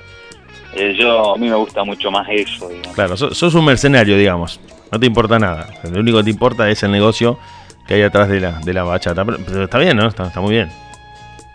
Sí, digamos, obviamente que me encanta ver parejas bailando y todo, pero bueno, yo, yo tengo mi corazón más con el rock. Pero bueno, viste cómo son estas cosas, digo, sí, sí. Los lunes sos rockero y el martes ya empezás como a tocar la, el pianito y el, el volcás el martes. Pero, ¿viste? Si te hace feliz. Nadie es profeta en lo que le gusta a veces. No, no, totalmente, totalmente, totalmente de acuerdo. Pero bueno, lo disfruto, dentro de todo lo disfruto. Bueno, este miércoles vas a estar con Laura Trejo.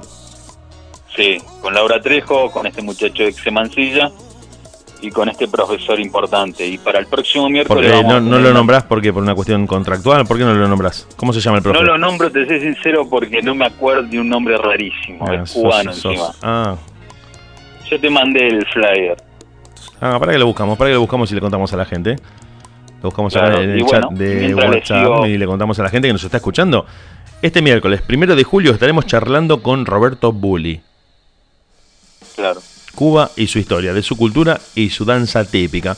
En la gozadera de última.caster.fm, 22 horas, con Diego Draco y Laura Trejo. Mira el flyer que clavaste, mucho mucho no sé nada, pero... No, yo no lo hice, ¿eh? ah, lo hice, ah, porque ya te estaba preparando una hojota para vos. Está bien, está bien. No, no, no, ah, no lo hice. Perfecto, perfecto, muy bien.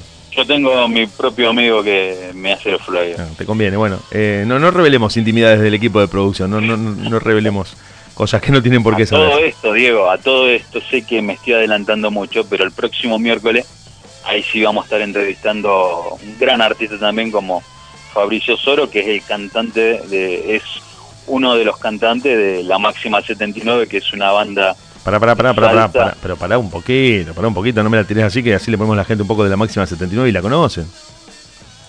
Claro. Y bueno, lo que tiene de, particularidad este grupo de, salsa es que son, gran parte son italianos, digamos, la banda es de Italia. Lo cual es muy raro que, que los italianos bailen salsa.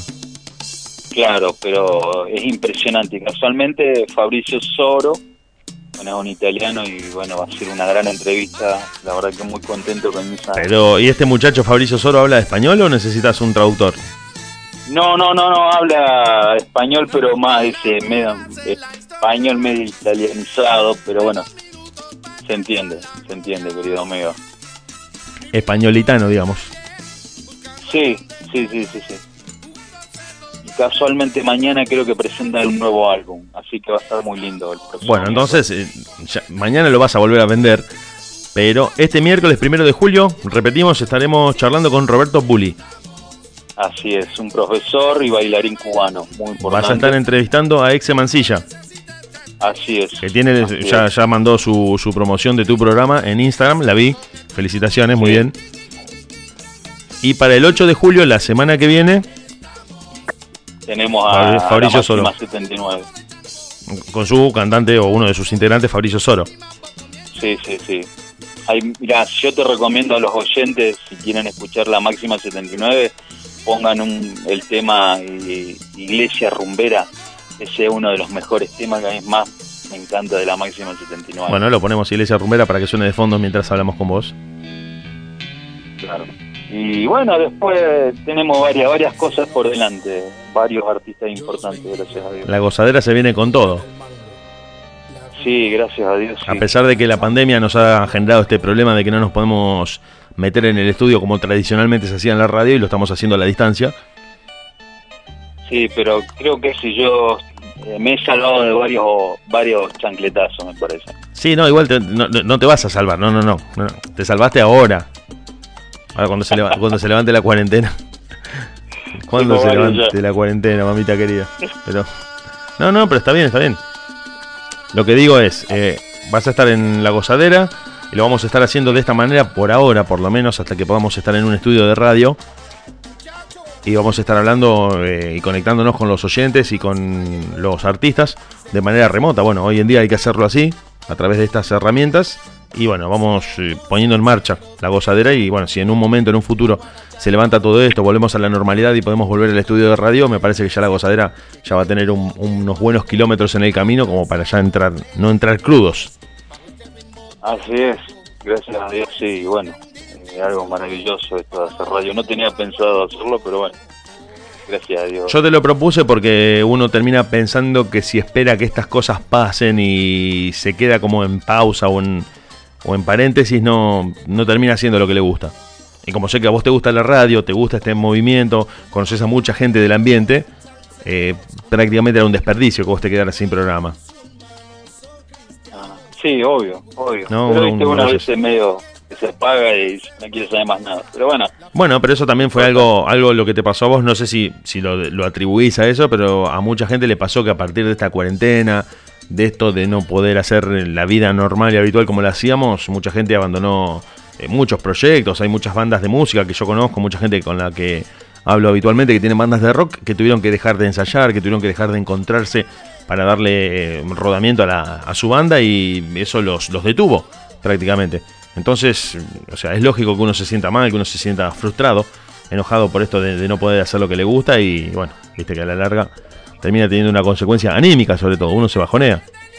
Sobre todo los artistas también, obviamente. Los artistas que han tenido que hacer eh, recitales o, presentaciones o un montón de, actividades a través de las, de las redes o en las plataformas. Vos fíjate que el, este cantante, Manny Cruz, el de la cortina musical de mi programa, eh, si vos ves el video, son como 10 personas prácticamente que... Eh, sí, sí, lo, vi, lo vi. bueno, impresionante. Te cuento entre paréntesis, ya que estamos hablando de todo y estamos hablando justamente en el aire digital de la radio. Uy, casi me llevo puesto el micrófono porque se me vino casi mira encima. Eh, que se hizo el Cosquín 2020 de manera virtual en estos días impresionante, mira, ¿quién iba a decir? Se llevó a cabo un recital donde un montón de artistas, desde sus casas y con la tecnología de la que disponían, eh, pusieron en marcha un recital virtual que todo el mundo pudo seguir, cada uno desde su casa, sin movilizarse hacia un predio en el cual, bueno, como habitualmente se hacía, se concentraba el público y el, frente a un escenario donde tocaban los distintos artistas. No sé si eso es bueno o malo, pero eh, son una algunas de las consecuencias que este escenario no, nos trajo, ¿no? Esto de ver a los artistas a través de internet. Yo soy más del recital al, aire libre, soy más del recital en vivo y en directo. Creo que nos ha, nos ha hecho reinventarnos prácticamente. Reinventarnos, aprender un montón de cosas y darle valor a lo que antes pensábamos que iba a estar para siempre. Es así, es así. Así que bueno, vamos a ver cómo sigue todo esto, que seguramente se viene un pico duro ahora en, agosto, no, julio y agosto. Sí, hay que estar atentos, hay que cuidarse, hay que protegerse, hay que estar muy, muy atentos a esto que está pasando con el COVID a nivel mundial, muy atentos a las noticias y principalmente no dejarse llevar por la televisión.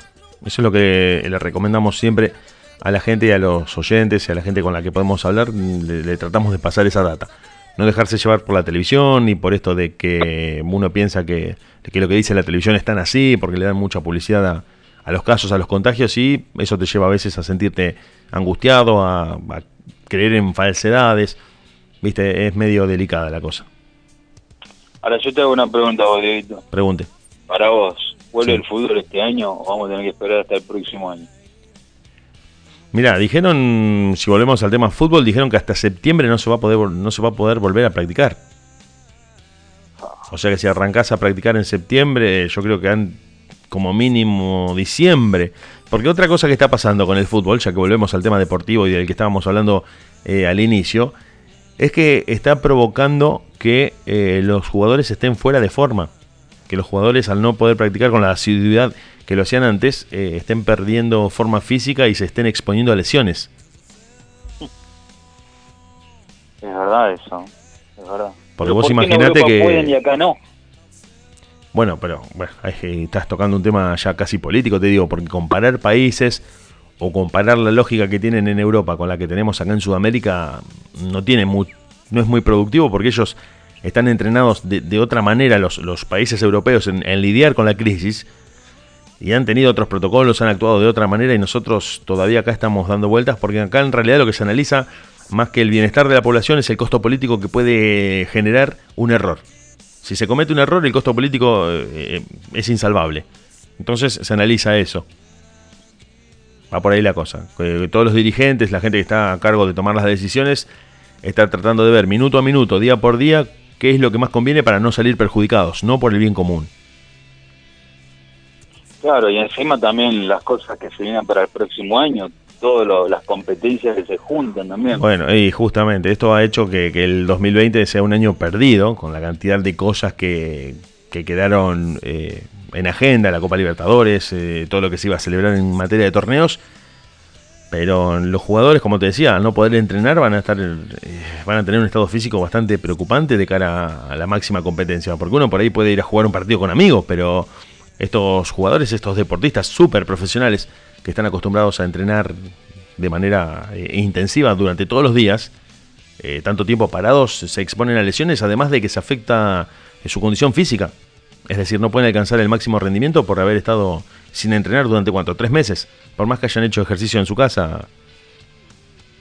Claro, Y no sé si vos estás al tanto de algo, Diego, que en Rosario se creó el metegol humano.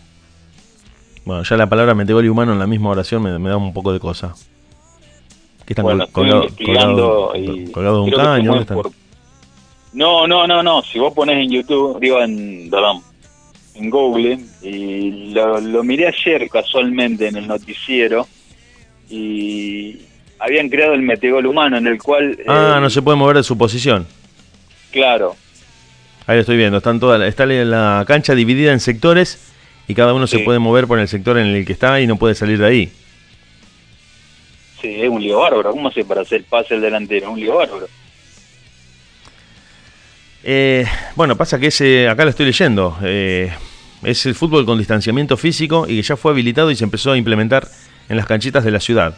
Es decir, para la gente que está escuchando, para describirlo un poco si después lo quieren buscar en internet, es un, eh, una cuadrícula que se hace en la cancha donde vos tenés que moverte en el segmento en el que estás y no podés salir de ahí, no, no tenés contacto físico con los jugadores. Es decir, si se la querés dar a un delantero que está en otro cuadrado, se la tenés que tirar o un pase rasante por abajo a toda velocidad o un pelotazo. O sea que el tipo se tiene que mover solamente en su cuadrado. Claro. Claro, de ahí la idea de metegol porque los jugadores en el metegol están fijos. Es un lío bárbaro. Yo no me veo jugando eso. El tema es que si se termina transformando en la norma, uno va a terminar siendo parte de un metegol.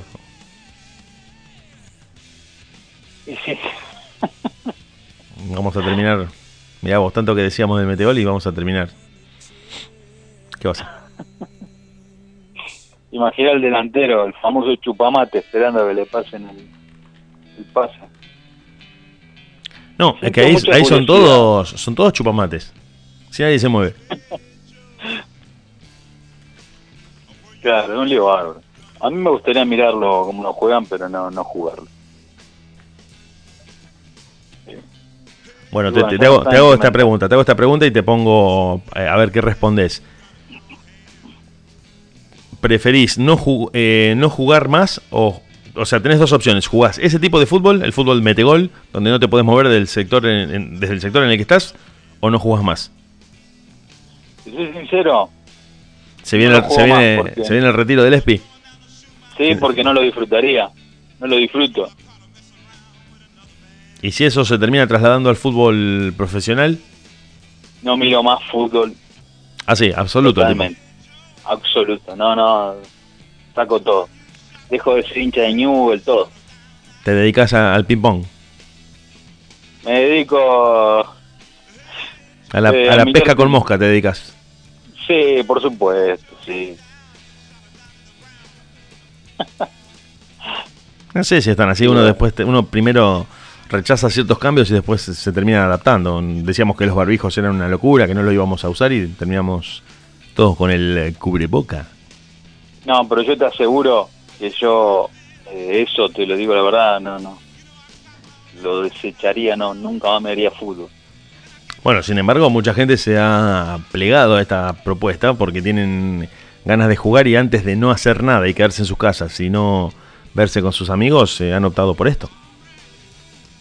Y yo optaría por otra cosa, no sé. Prefiero agarrar y me compro una bicicleta fija y me pongo así bicicleta en mi casa. Bueno, pero de pronto terminarías haciendo lo mismo que jugar al fútbol porque estás en un lugar fijo del que no te moves. Sí, pero eh, yo amo el fútbol y no me lo imagino viendo un partido de fútbol así de esa manera. Bueno, hay que, hay que hacerle un seguimiento a esta noticia para ver si esto después termina teniendo curso y se termina replicando en otros lugares y terminan imitando esta iniciativa. Habría que ver. No sé. ¿Hasta dónde nos llevó la pandemia? No, Dios mío. Ya me estoy poniendo mal. No te amargues, no te amargues, nunca te adelantes a lo que no pasó todavía. No tiene sentido, no tiene sentido, no tiene me sentido. Muero, me muero si no podemos jugar mal fútbol, no. Ya me amargué. Y pero sí, cuando ya jugábamos al fútbol dábamos vergüenza, o sea, dar vergüenza parado sin correr, creo que es, es negocio. Sí, pero yo disfrutaba mi vergüenza. Sí, la disfrutábamos todos, en realidad era bastante gracioso, pero digo, eh, tratar de divertirse ahora, yo creo que es una alternativa. No, me quiero morir, ya, ya me estoy... Te me, te me caíste. Me amargué. te me caíste. Sí, la verdad que sí, me amargué, digo, me amargué. Se, se, se aflojó el. Ahora te voy a poner un poco de, de música, a ver si te Poneme, poneme Valeria Lynch. No, Valeria Lynch. De- derrapamos con Valeria Lynch, terminamos desbarrancando. Del todo. Sí, fue, fue un giro Dios inesperado. ¿Qué, qué pasó el viernes que, que nadie pudo? Me dejaron solo el viernes. No, yo estuve esperando que me mandaran el link para entrar, nunca me lo mandaron. Fue, fue todo un malentendido el viernes. Sí, sí, vos sabés que yo siempre estoy siempre estoy ahí preparado. Son como una estación de servicio, está siempre. Está bien. Claro, claro. Una farmacia. Siempre atiendo, siempre atiendo. Pero bueno, no me mandaron el link para poder entrar y bueno, gracias a Dios recibí el problema ese que tenía con el mensaje. Bueno, Estaba bien. enloquecido la otra vez. Sí, sí, la tecnología no es tu amiga. es- eso lo sabemos No. todos. Lo sabemos No, no, todos. No, no me voy a acordar. Pero bueno, Bueno, vamos a hacer una cosa. sí. Nos vamos a escuchar música porque la gente acá está pidiendo algo de música. Hace dos horas que estamos hablando. Tiene razón la gente. La gente tiene razón, dice todos no se callan nunca más. Es una cosa de loco cómo hablan. Los vamos a dejar escuchando música a todos y en un ratito volvemos al aire digital de la radio en deultima.caster.fm, chiques.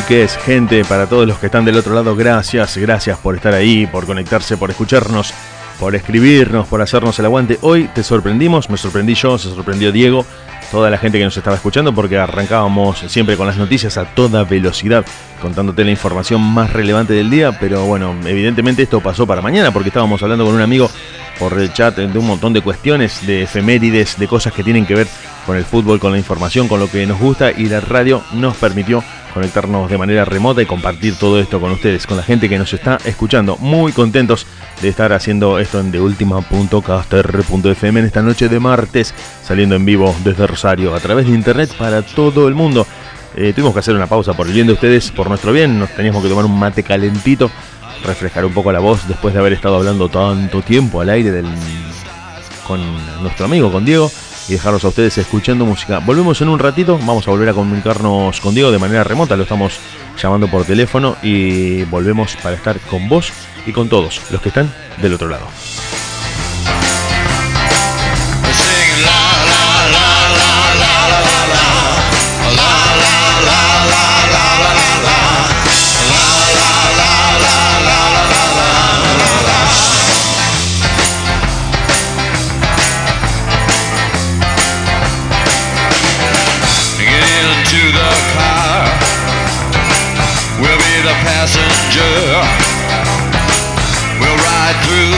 City tonight. We'll see the city's ripped back sides. We'll see the bright and hollow sky. We'll see the stars that shine so bright. A stars made for us tonight.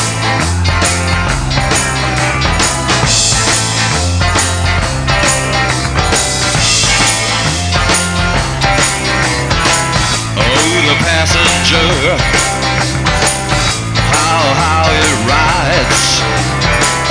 Oh, the passenger. He rides and he rides. He looks through his window. What does he see? Para mañana te vamos a estar contando un montón de información. Vamos a estar con vos y con todos ustedes. Eso te lo quería también contar. Vamos a estar con toda la información, con todas las noticias de todos los días. Pero hoy teníamos una charla con un amigo al aire y que vamos a llamar en un ratito. Así que si estás por ahí, no te muevas que nosotros en nada volvemos en la radio de última.caster.fm. De última, ok, en Instagram. Si nos querés encontrar ahí, de última en Facebook y el directo. El teléfono de WhatsApp lo tenés a pie de página. Buscalo ahí, el simbolito de un tubo telefónico. Si nos querés escribir un mensaje para pedirnos alguna canción, para ponerte en contacto con nosotros, para hacernos saber que estás del otro lado.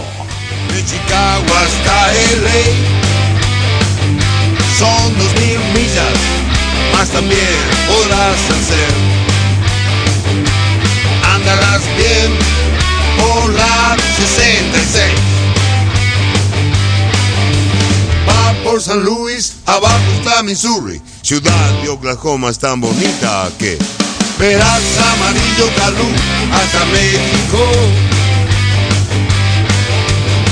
Texas, Arizona, no olvides Pomona, blancas son las rompes, San Bernardino, eso lo querías ver en este viaje, más también podrás hacer. Andarás bien por la 66.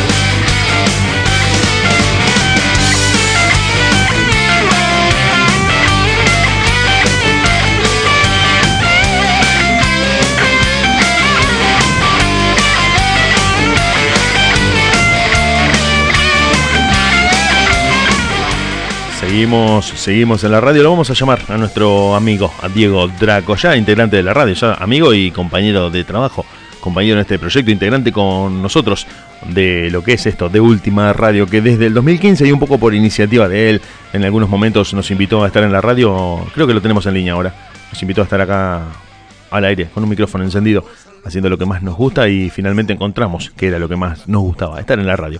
Diego, ¿estás ahí? Te escucho un poquito bajo. No, ¿cómo me escuchas ahora? Ahora te escucho muy bajo. Qué raro, te escucho bien. Y tengo el volumen a pleno. Te escucho muy bajito. A ver ahora. Hola, hola.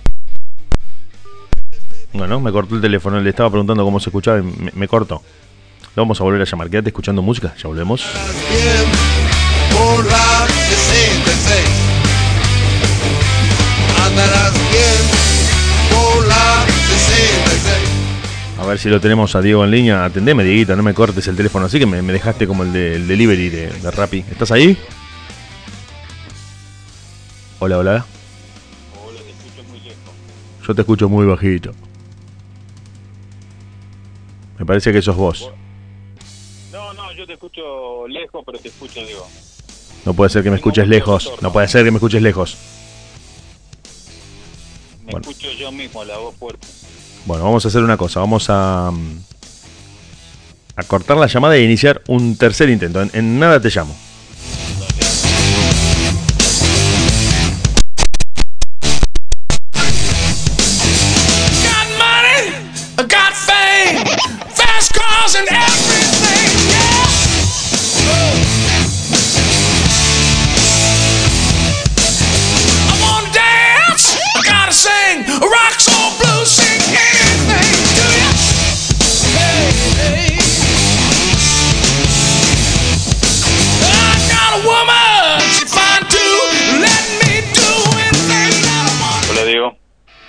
Ahora sí te escucho bien. ¿Me escuchás bien vos? Te escucho bien, querido amigo. Bueno, te cuento una cosa. Quedás exonerado. No, era, no eras vos, no era yo. No sos vos, no soy yo. ¿Qué era? Era el cable que vino de China. Ay, estos chinos. Es un cable made in China que me hace volver loco todos los días que hago radio. Me quiero morir. Estoy muy triste por esto. Ya te parecía el Espi. Sí. Encima, cuando, cuando estaba conectando el cable puse Valeria Lynch. Y, y- y- y me acordé de muchas cosas. Y además... Qué, qué- qué duro, ¿eh? Qué duro, qué difícil. Y encima el fútbol también me dan ganas de llorar. Claro, claro, se, se complica, se complica mucho. Pero lo peor de todo esto, que yo me, me había amargado de verdad, no estaba actuando. No, no, no, ya sé, ya sé, si sos un tipo al que le gusta el fútbol. Bueno, pero todo esto es momentáneo y uno tiene que, que tratar de aprender, y esto te hago un poco de, de- de diván psicológico, uno tiene que aprender a, a convivir con cosas que son momentáneas y no pensar que son eternas. No es que toda la vida vamos a estar encerrados, ni toda la vida va a haber una pandemia y que vamos a vivir en cuarentena. No, no, no, no.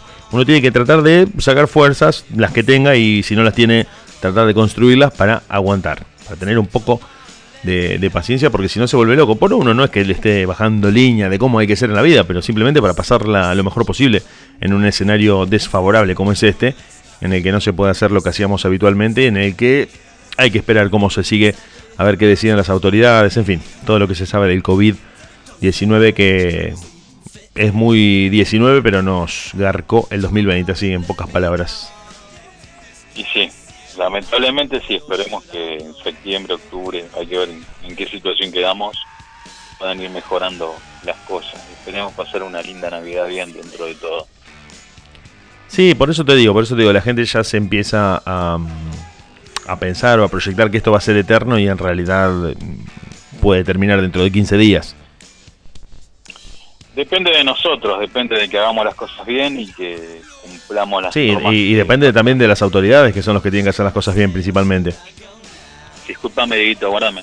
Chao, abuelita, descansa. Chao, señora.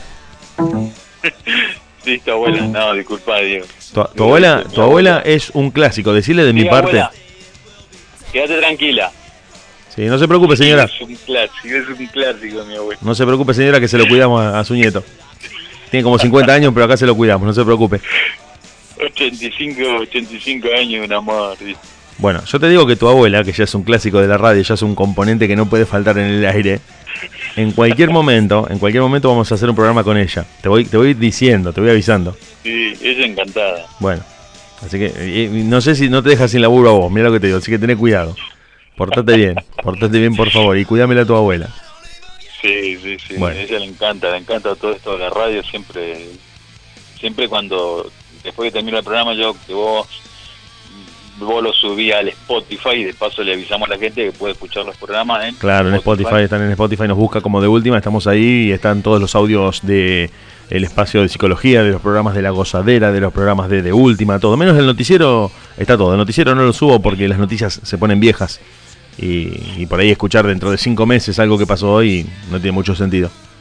Y bueno, a ella le encanta siempre tomar mate a la tarde y que yo le ponga, tomamos mate juntos y No, les no. pongo los programas y le encanta. Pobre señora, le haces escuchar los programas otra vez.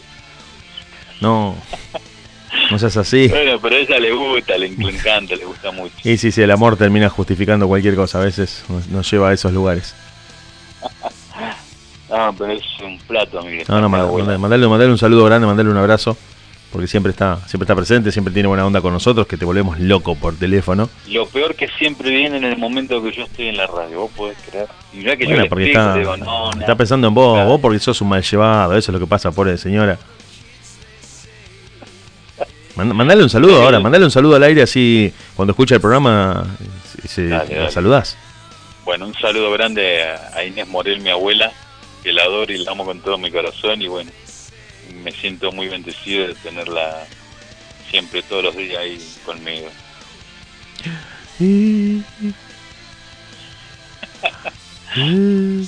Bueno, Diego, bueno. Está bien, no, no, no, me, me emociona un poco. Pero muy bien, muy bien, me gustó el saludo. Bueno, ¿cómo vamos a ir cerrando? Mirá que nos quedan 10 minutos de programa y ya llega Hernán G con Dr. Jekyll. No sé, a ver, de, de. ¿Con qué me querés redondear esta noche? Hablamos de Holanda del 74, hablamos del fútbol, hablamos del fútbol del metegol humano, hablamos de la pandemia del COVID, eh, hablamos de, de muchos temas, hablamos de muchos temas, hablamos de la salsa y la bachata que va a haber mañana a las 22 en la gozadera, hablamos de un montón de cosas. Yo te podría hablar de lo que a mí más me gusta, que es el fútbol, pero no sé si, si da. Y ya estamos en, la, estamos en la recta final, estamos en la recta final, ya nos queda muy poquito para terminar el programa, llega Hernán G con Dr. Jekyll y tendríamos que ir dándole un cierre a todo este desbole de temas que fuimos tratando al aire en este espacio Bueno. radial un poco improvisado. Yo te la termino con esta pregunta que te voy a hacer a vos como futbolero que sos. Y yo más o menos puedo saber cuál va a ser tu respuesta. Y entonces, ¿para qué me vas a preguntar? Para que se No, los oyentes. que- no, porque vos lo sabés, eh, digamos, desenmarañar mucho mejor, podés dar tus razones, ¿por qué? ¿Qué te gusta más? ¿Messi o Maradona? ¿Quién fue el mejor para vos? Eh, oh, linda pregunta me hiciste y justo 10 minutos de programa nos quedan. Yo te podría responder hasta las 6 de la mañana. Bueno, podés responderlo un poquito, en tres minutos, un chiquitito. No, no, evidentemente, evidentemente. Yo creo que, que el contexto, el entorno, el momento histórico que le tocó vivir a cada uno hacen que sean incomparables. Cada uno ha sido el mejor de su época, y de manera indiscutible. Maradona muchas veces ha sido puesto como el mejor de todos los tiempos. Yo lo sostengo, muchos pueden no coincidir, Para mí también, el mejor de todos. pero no, no creo que haya un punto de comparación entre, entre estos dos jugadores. Han tenido un contexto muy distinto. Muy distinto y muchas veces, eh, ¿cuál, ¿cuál es la medida? Maradona ganó un mundial y Messi no. Perfecto. Pero si vamos a números, Messi tiene mucho más títulos que Maradona. Entonces, es una discusión un tanto, la veo improductiva. A mí me gustan los dos, me fascina cómo juegan los dos. De hecho, el que alguna vez tocó una pelota con el pie, o algo redondo parecido a una pelota y jugó al fútbol, eh, ver a Messi, ver a Maradona y ver lo difícil que es hacer lo que ellos hacen en una fracción de segundo, te da un poco a entender que son los mejores de la historia. Pero encerrarnos y enredarnos en esa polémica me parece que es un poco, eh, como te digo, improductivo porque Maradona y su historia tienen un componente político, ideológico y social que Messi no tuvo. Ese es mi análisis. Maradona tiene una posición política que todo el mundo conoce, que muchos le condenaron, que otros le aplaudieron.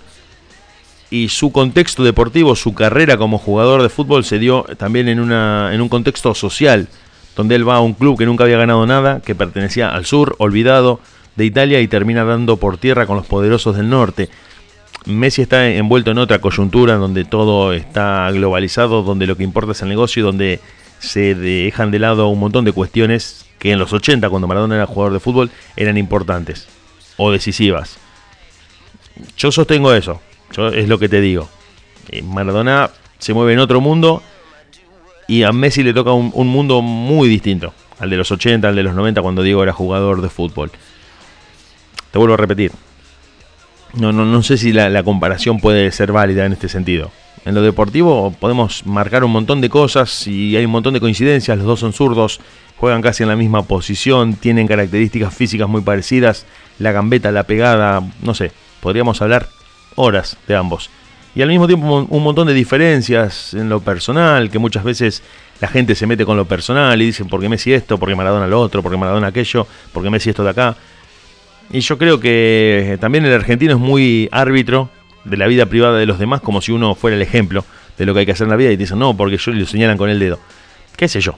A cada uno le ha tocado una vida distinta, ha respondido como pudo, con la herramienta que tuvo, con la forma de ser que tuvo y si lo reducimos a la cancha, que es lo que en realidad termina importando, han sido dos monstruos. No, no, realmente no tengo una respuesta para decirte más que la de como hincha que te digo que para mí me gusta más Maradona.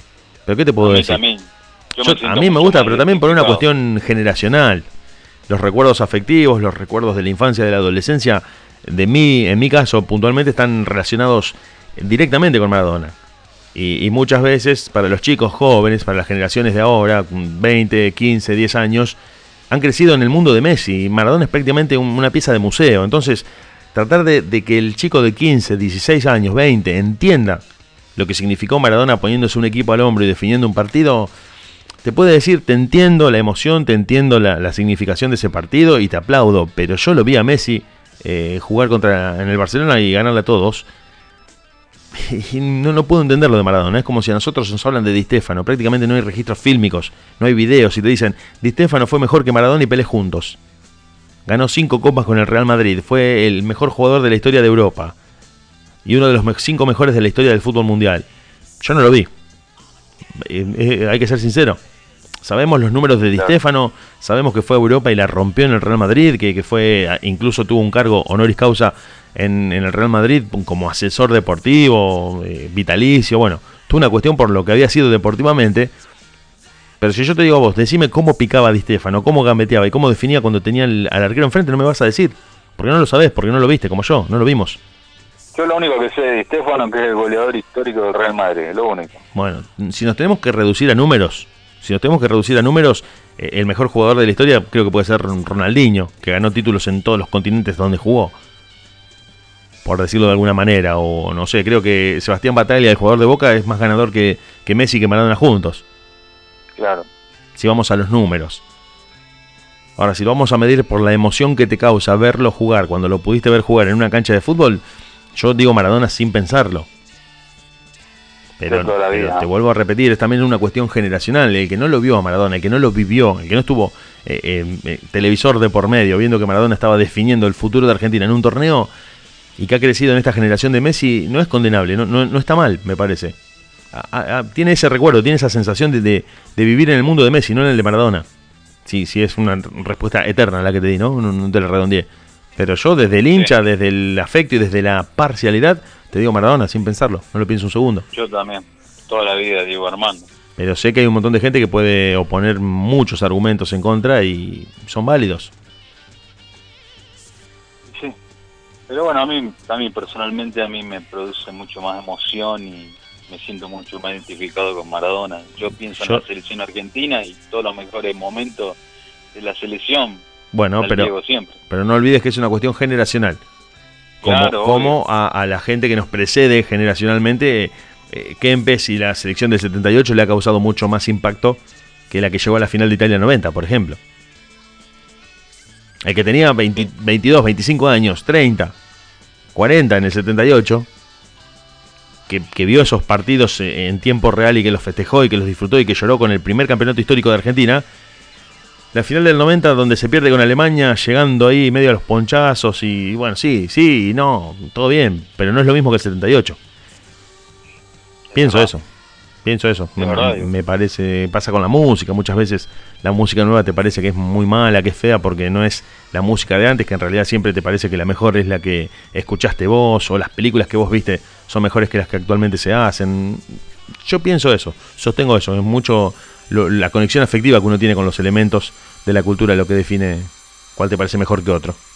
No sé Otra cosa que, quería decir, ya lo último, otra cosa que a mí me molesta muchísimo, que obviamente vos hablabas, decías sobre que el argentino va, las personas sí se fijan en la vida de los demás. Y a mí de Maradona bueno. me pueden decir un montón de cosas, drogón, lo que sea, pero a mí ese drogón me trajo una Copa del Mundo y jugaba con los con los tobillos, los gemelos hinchados prácticamente. Y me dio todo para mí. Así que, Eh, Estamos totalmente de acuerdo, pero te vuelvo a decir en este sentido, en el que la persona que no lo vio no puede entender lo que vos estás diciendo.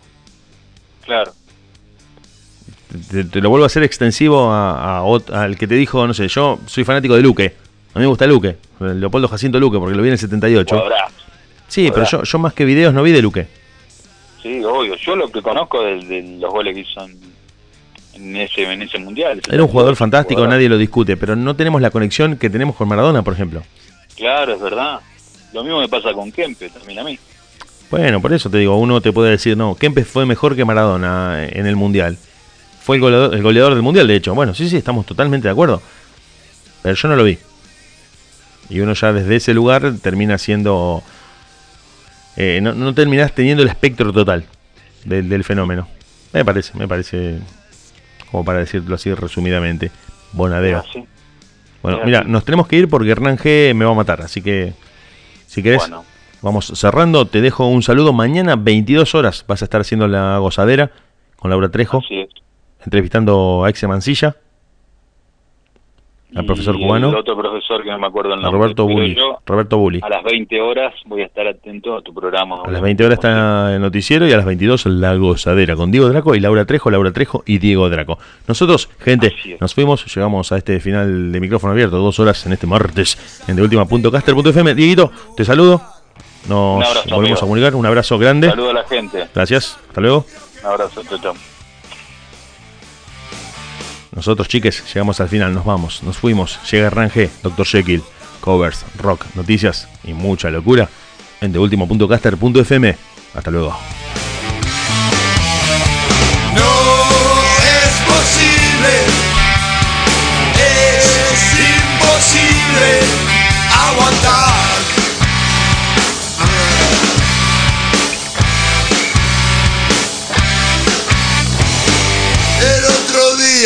quisieron matar.